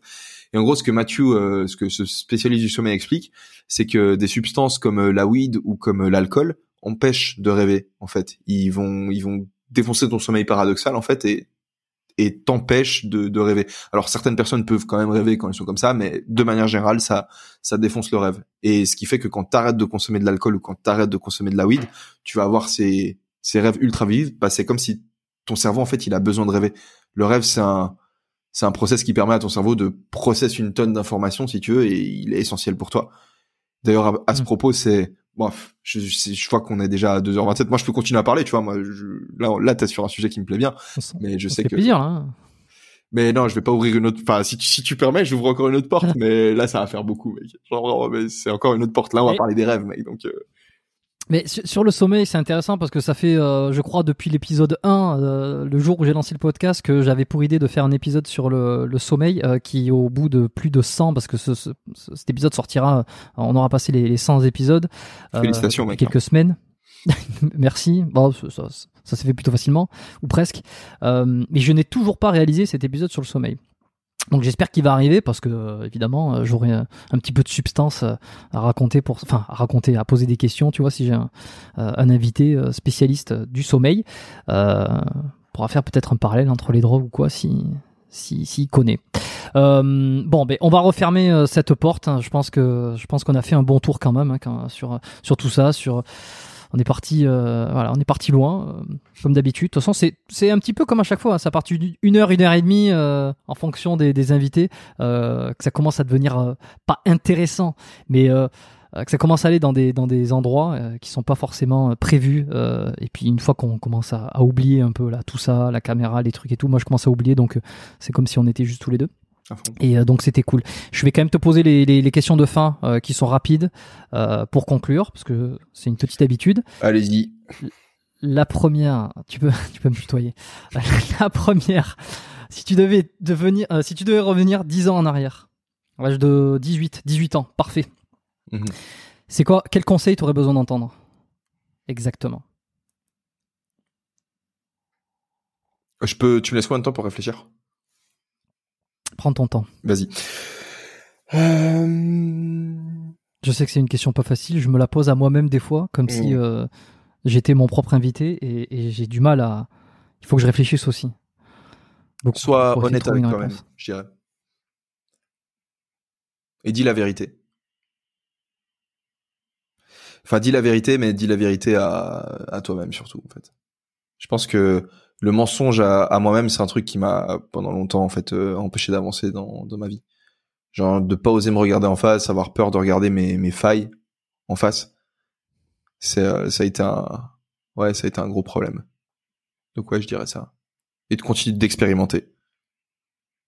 tu, tu, tu recherches la vérité. hein. C'est, c'est un truc que j'ai remarqué là tout au long de l'épisode un petit peu en, en allant chercher euh, à discuter avec soit des SDF, soit des gens qui ont réalisé certaines choses euh, sur ton corps, sur euh, toi. Tu, tu fais des, expéri- des expériences aussi à travers euh, certaines drogues. Tu, tu, tu recherches la vérité? T'as, as ce désir de, de trouver la vérité? Quand je dis euh, la vérité, c'est hmm, ok. Quand je dis euh, de me dire la vérité à moi-même, c'est juste de pas me raconter des mensonges, si tu veux. Genre de Mhm. pas me voler la face parce que c'est un truc que je faisais une tonne quand j'avais 18 ans. Euh, je, tu vois, genre tu t'oses pas te montrer tel que t'es en fait. T'oses pas arriver et dire ok, euh, je suis comme ça, j'ai ça comme problème, etc. T'oses- pas le faire. Tu joues un personnage si tu veux. T'incarnes un truc que t'es pas réellement. Euh, quand j'essaye de, quand je discute avec les gens, quand j'écoute des podcasts, quand je lis des livres, quand je teste moi-même, si tu veux, au quotidien, genre différentes expériences, euh, c'est pas de cette vérité que, tu vois, qu'on, Je, je sais, je, j'ai pas, j'ai pas fait effectivement, euh, j'ai fait la transition, mais c'était pas forcément lié, mais parce que le, le, le mot vérité m'a fait rebondir sur ça, sur, Ok. sur. euh, j'ai j'ai bien compris que c'était pour pas te voiler la face, mais derrière, là, j'y ai pensé directement. Je me suis dit, est-ce que tu recherches la vérité? C'est un truc qui te. qui Disons que je préfère, en fait, j'ai, j'ai envie d'avoir euh, la vérité de mon côté, en fait. J'ai, en fait, j'ai remarqué qu'à chaque fois dans ma vie que j'ai essayé de transformer, en fait, euh, la, la réalité, et ça m'arrive des fois encore aujourd'hui, tu vois, Mais à chaque Mhm. fois, ça se, ça se retourne dans ma gueule. J'ai, j'ai, j'ai une voix dans ma tête qui me dit, mec, euh, t'es en train d'exagérer sur un détail. T'es en train de, ça tu le dis, mais tu le penses pas vraiment. Et ainsi de suite, tu vois. Et ça, ça me, Mhm. et ça, ça me, j'ai l'impression que ça m'affaiblit, en fait. Ça me, ça me rend, ça me rend plus faible. Alors que plus j'ai osé, tu vois, genre sur internet, me montrer tel que j'étais, tu vois, montrer mes, mes, les problèmes que j'avais, parce que qui n'a pas de problème. Mais plus j'ai osé me montrer tel que j'étais, plus ça m'a rendu fort en fait. Plus j'ai, je me suis dit, mais en vrai, vas-y, je suis comme as, j'arrive, et Hmm. c'est tout. Et en fait, il se passe rien. Qu'est-ce qu'ils vont dire les gens? Tu vois? Donc, euh, je pense que ce que je dirais du coup à mon moi de à 18 ans, je lui dirais mec, euh, ose te montrer comme t'es, et genre euh, ose te regarder aussi comme t'es. Ensuite, euh, l'histoire de essayer de découvrir et de, de comprendre le monde, ça c'est euh, ça ouais, c'est quelque chose qui me qui qui m'intéresse, qui me fascine, mec. Ça ça me ça me plaît beaucoup. T'as eu un modèle, un mentor, quelqu'un Ah mon daron. Mon père. Hmm. Ouais, mon père à 100%. J'ai eu mon père, j'ai eu aussi euh, des tonnes d'auteurs, tu vois, qui m'ont qui m'ont inspiré. Mais mon père, c'est un mec qui, c'est c'est. Mon père, c'est c'est un, un, gars incroyable qui me qui m'inspire euh, qui m'inspire aujourd'hui énormément. Qui euh, en grandissant, si tu veux, je, je repense à des choses qui qu'il a faites en fait, qui au moment où il les a faites euh, n'avaient pas nécessairement un sens pour moi ou n'étaient pas nécessairement très marquantes. Mais euh, mais les revoir si tu veux avec euh, avec peut-être un peu plus d'expérience de mon côté, j'arrive à mieux comprendre et puis je me dis mais waouh, ça a de la Mhm. gueule. Et ouais, mon mon père, genre c'est un un, c'est un gros modèle pour moi. Euh, j'ai un modèle aussi, ben un modèle féminin, tu vois, j'ai ma mère, mes parents, c'est des c'est des modèles pour moi. Je ressemble pas mal à ma mère, je pense. J'ai pris beaucoup de mes deux parents en fait. Je, je... Mes parents se ressemblent pas du tout en fait, ils sont très différents les deux. T'as pas vu ton père encore euh, sous euh, sous trip? T'as pas vu son non, non, mon père. Alors mon pas- père, par exemple, tu, tu vois, mon père, c'est c'est vraiment pas. euh, c'est, tu vois, mon père, je- mes parents, je, je parle de tout avec eux. Donc, euh, par exemple, ce dont on a parlé maintenant, j'en discuterai, tu vois, avec mes parents. Mais eux, c'est Mm. pas du tout quelque chose. C'est quelque chose qui leur fait. En tout cas, mon père, c'est quelqu'un de très conservateur. Mon père, c'est un mec qui a fait euh, l'école militaire au Pérou.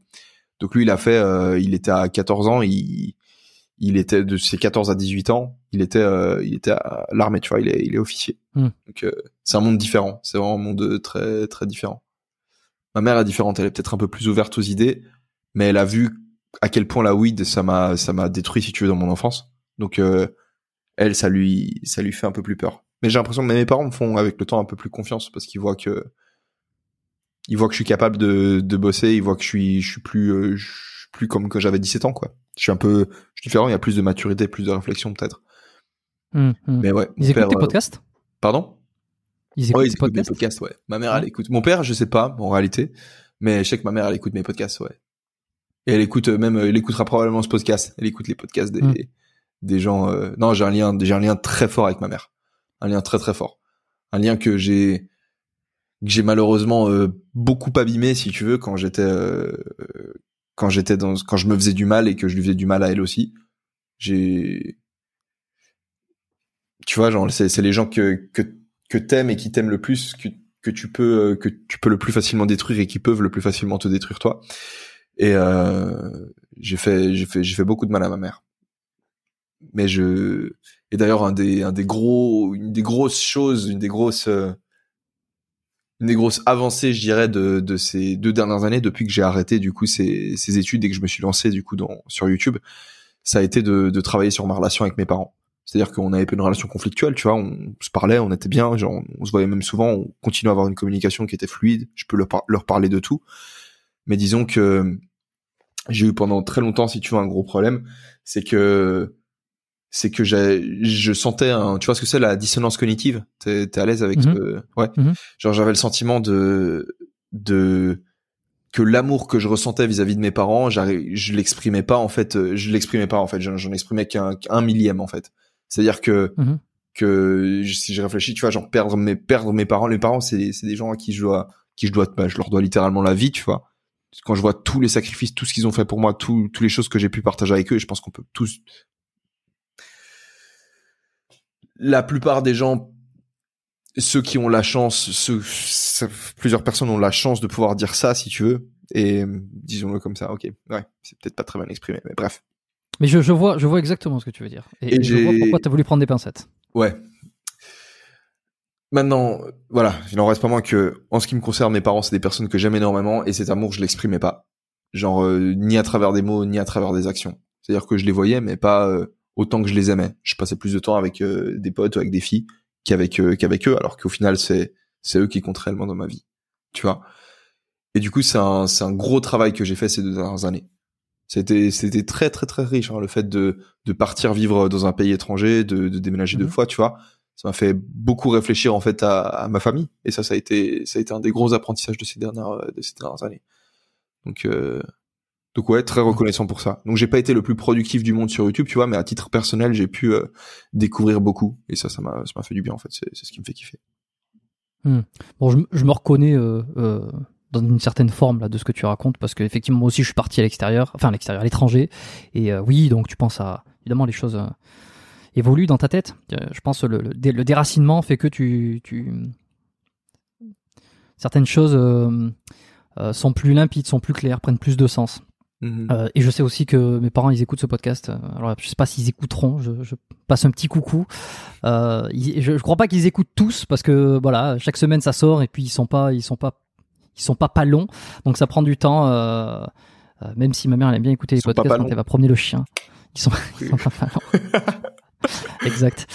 Euh, bah néanmoins, je leur passe le, je leur passe le coucou si s'ils sont arrivés jusque là. Et puis envoyez-moi, envoyez-moi un message pour me dire que l'épisode avec Elio vous a plu euh, ou pas. Mais euh, ou alors si vous a pas plu. Euh, mais des fois j'ai des, j'ai des, j'ai des petits mots comme ça. Ils me disent ah cet épisode il était bien, celui-là un peu moins. Et Euh, Toi, voilà. t'as eu l'impression que ton ton expatriation en fait, elle a elle a impacté ta relation avec tes parents? Euh, d'être loin de la maison, ça ça a changé quelque chose?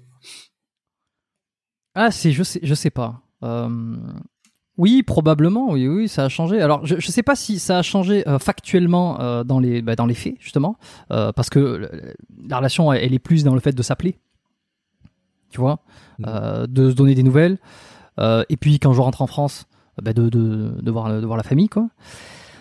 Je sais pas si ça a vraiment changé sur ça, mais bon, c'est, c'est, moi, moi, je suis compliqué. je suis compliqué. Moi, je, je, je pense beaucoup et je dis pas grand chose, d'une manière générale, et encore moins, euh, bon, avec la famille, on va dire. Donc, euh, bon, ils le savent. hein. Enfin, je veux dire, ils le savent. C'est, pas qu'on en a parlé, mais je veux dire, c'est, des choses qui sont communément euh, sues, en fait, où tu sais que, tu sais, tu, dis- tu dis pas tout. Il y a une certaine, euh, euh, pas tabou, mais il y a une certaine gêne à dire certains trucs. Ouais. Bon, bref. Ouais. Euh, donc. euh, Mec, je la ressens. il faudra que je fasse- déjà, je la faudrait que je fasse ma psychothérapie. Comment C'est- malaisant en plus. Hein. Non, non, mais je dis c'est malaisant parce que rien que d'en parler là, Mm. j'ai un malaise qui monte euh, du fait que euh, du fait qu'il puisse peut-être écouter et que ce sera peut-être le cas, tu vois.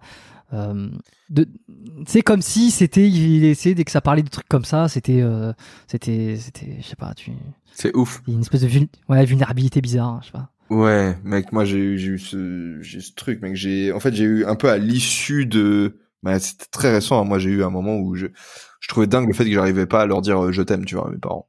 Genre le je t'aime, je, le- je dis à mes copines. Je même, je le dis même à des amis en fait, en espagnol, Mm. mais c'est, c'est différent. En espagnol, c'est plus euh, dans la culture, tu vois. Genre, ça se fait plus Mm. facilement ici. Il y a des potes euh, avec qui on se le dit, mais à mes parents, je, je leur disais pas, en fait. Et ça me gênait, mais genre, je ressentais la gêne, le, le malaise en fait. Genre, c'était, c'est, ouais. Alors qu'au final, euh, c'est eux qui le mériteraient le plus, tu vois. Bon, on, va on va laisser. euh, je vais méditer là-dessus. On va laisser tout le monde méditer là-dessus. C'est une une belle conclusion, je trouve. Euh, en tout cas, c'est une belle fin, on va dire. Euh, Elio, on va te retrouver sur euh, bah, YouTube. Bon, si tu sors des prochaines vidéos, là, il y en a qui vont attendre la vidéo sur les drogues, forcément. Non, et puis du coup, sur, ouais. sur ce que sur ce que t'as fait aussi. Du coup, la vidéo sera pas sur la drogue, ce sera sur la weed. Mais je vais faire un podcast weed, sur la drogue. Ouais. Ok, Ouais. ok, d'accord. Et puis alors voilà, la chaîne ça, YouTube. en fait, j'ai ça dans ma tête en fait. J'ai ça qui me tourne en tête parce que je suis en train de préparer les vidéos et du coup on a vraiment dérivé là-dessus. Ça en fait. tombe, ça, ça tombe très, enfin ça tombe bien, oui, non, mais c'est pas une mauvaise chose pour autant. Euh, bah, ton podcast, le podcast d'Elio qu'on va retrouver sur Spotify, Apple Podcast, ils connaissent hein, les gens qui écoutent, euh, sauf ceux qui vont découvrir euh, l'épisode sur YouTube et qui, qui débarquent. c'est- ils- ils- ah bon, Spotify, oui, Spotify, Apple Podcast, euh, Google Podcast, enfin peu Deezer. importe, toutes les les, les Deezer, toutes les plateformes d'écoute, Podcast Addict. Euh, tiens, récemment j'ai eu quelqu'un qui est venu me voir en consultation, qui me disait qu'il euh, euh, qui- qui- qu'il avait écouté les podcasts et puis qu'il les écoutait sur Podcast Addict. Euh, donc euh, allez, allez là-dessus. Euh, vous retrouverez le sien, le mien, évidemment, biomécanique. Euh, mettez une note, que ça soit sur le sien, si vous aimez. Euh, même si vous aimez pas, bon là vous avez passé euh, 2h40 en notre compagnie, donc euh, en, en admettant que vous avez apprécié l'épisode qu'on a enregistré aujourd'hui, mettez une petite note sur biomécanique podcast, 5 étoiles avec un petit commentaire qui fait plaisir. Faites la même chose sur le podcast d'Elio. Euh, c'est un podcast euh, uni, enfin unique euh, où tu euh, solo en fait euh, la Mhm. plupart du temps où tu es, tout seul et tu parles de sujets euh, je, je dois t'avouer que je les ai pas tous écoutés parce que j'ai trop de podcasts Euh, mais euh, mais je les ai plutôt je les ai plutôt regardés sur YouTube que tu vois c'est marrant hein, je j'entraîne tout le monde à écouter les podcasts sur les plateformes et puis toi les tiens que j'ai regardés je les ai regardés sur YouTube je trouve que tu avais une belle esthétique sur ta vidéo aussi c'est pour ça je trouve que Ouais, ça le- capte, le ça est fort le regard C'est vrai. Mm. bah, quoi. C'est stylé, ouais. ouais. Euh, bon, ben voilà. Euh, puis sinon, ton Instagram, je sais pas, ton Facebook, Twitter, OnlyFans, euh, qu'est-ce qu'on rajoute Euh, juste YouTube, podcast, Instagram. Ok, OnlyFans, je suis encore Bon, en ben cours comme- de construction là. Enfin, partage pas encore. c'est vrai? Ouais. Ah, je me fous de ta gueule, mec. Non, c'est pas vrai. non, non, mais attends, attends, attends, attends. Euh, on ne juge pas ici. Tu pourrais. Il y, en- je- il y en a qui seraient contents. Ah, mais j'ai pensé, hein. J'ai, vraiment, j'ai, bah, j'ai pensé à tout en réalité, donc euh, c'est pas, c'est pas une nouveauté. Mais euh... T'as une copine? Non, j'ai plusieurs copines. Ok, bon, euh, Eleonore, il y a peut-être euh, de la place. Euh, Ah, quelle horreur. non, non, mais tu sais, là, à la fin, on se permet tout. Non, je, je plaisante. Bon, en tout cas, je te remercie. Euh, reste un petit peu avec moi. On, on va, on va se quitter en, en privé. Euh, je remercie tous les auditeurs du podcast. Euh, qui, ben, qui ont été là. Euh, voilà, partagez cet épisode en plus de le noter. Faites-vous plaisir. Faites une story sur Instagram. Envoyez-le à deux ou trois de vos amis euh, parce que il y a eu des trucs intéressants, parce que vous avez envie de, donner un petit coup de pouce au podcast en général et puis au nôtre. C'est euh, c'est comme ça que les gens font là. Et- et- Enfin, c'est comme ça que les gens font et ça fonctionne pas mal ce bouche à oreille numérique de, de prendre une petite capture et de le poster sur Instagram en story en, en mentionnant euh, mon Instagram euh, Biomécanique Podcast et celui de d'Elio, euh, Elio Avilaminos, c'est ça, hein, ton Mhm. ton blaze. Et, hum, et voilà, comme ça, tous vos contacts peuvent voir, euh, enfin, ont la, la recommandation. Et puis Spotify permet directement de faire un partage en story. Il n'y a pas besoin de faire une capture. Donc si vous êtes sur Spotify, faites-vous plaisir. Merci à tous. On se dit à la semaine prochaine. Euh, nouvel épisode, nouvel invité, euh, encore euh, plein de choses. je sais pas quoi. Vous avez vu, à chaque fois, ça part dans des trucs assez intéressants. Reste avec moi, Elio. Merci. À la semaine prochaine. Bye. Ciao.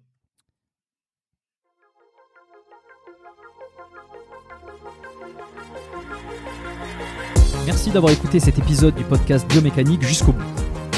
Vous pouvez l'envoyer à deux de vos amis ou le partager sur vos réseaux sociaux. Merci également de lui mettre une note de 5 étoiles avec un petit commentaire sympa. C'est ce qui me permet de mieux ressortir dans les classements. Laissez-moi votre email sur biomécaniquepodcast.com slash lettres et je vous enverrai l'épisode de la semaine ainsi que la lettre biomécanique une fois par mois où je vous partage mes meilleurs conseils et recommandations. Vous avez écouté le podcast Biomécanique. Je suis Jérôme Cazerolle et je vous dis à très bientôt.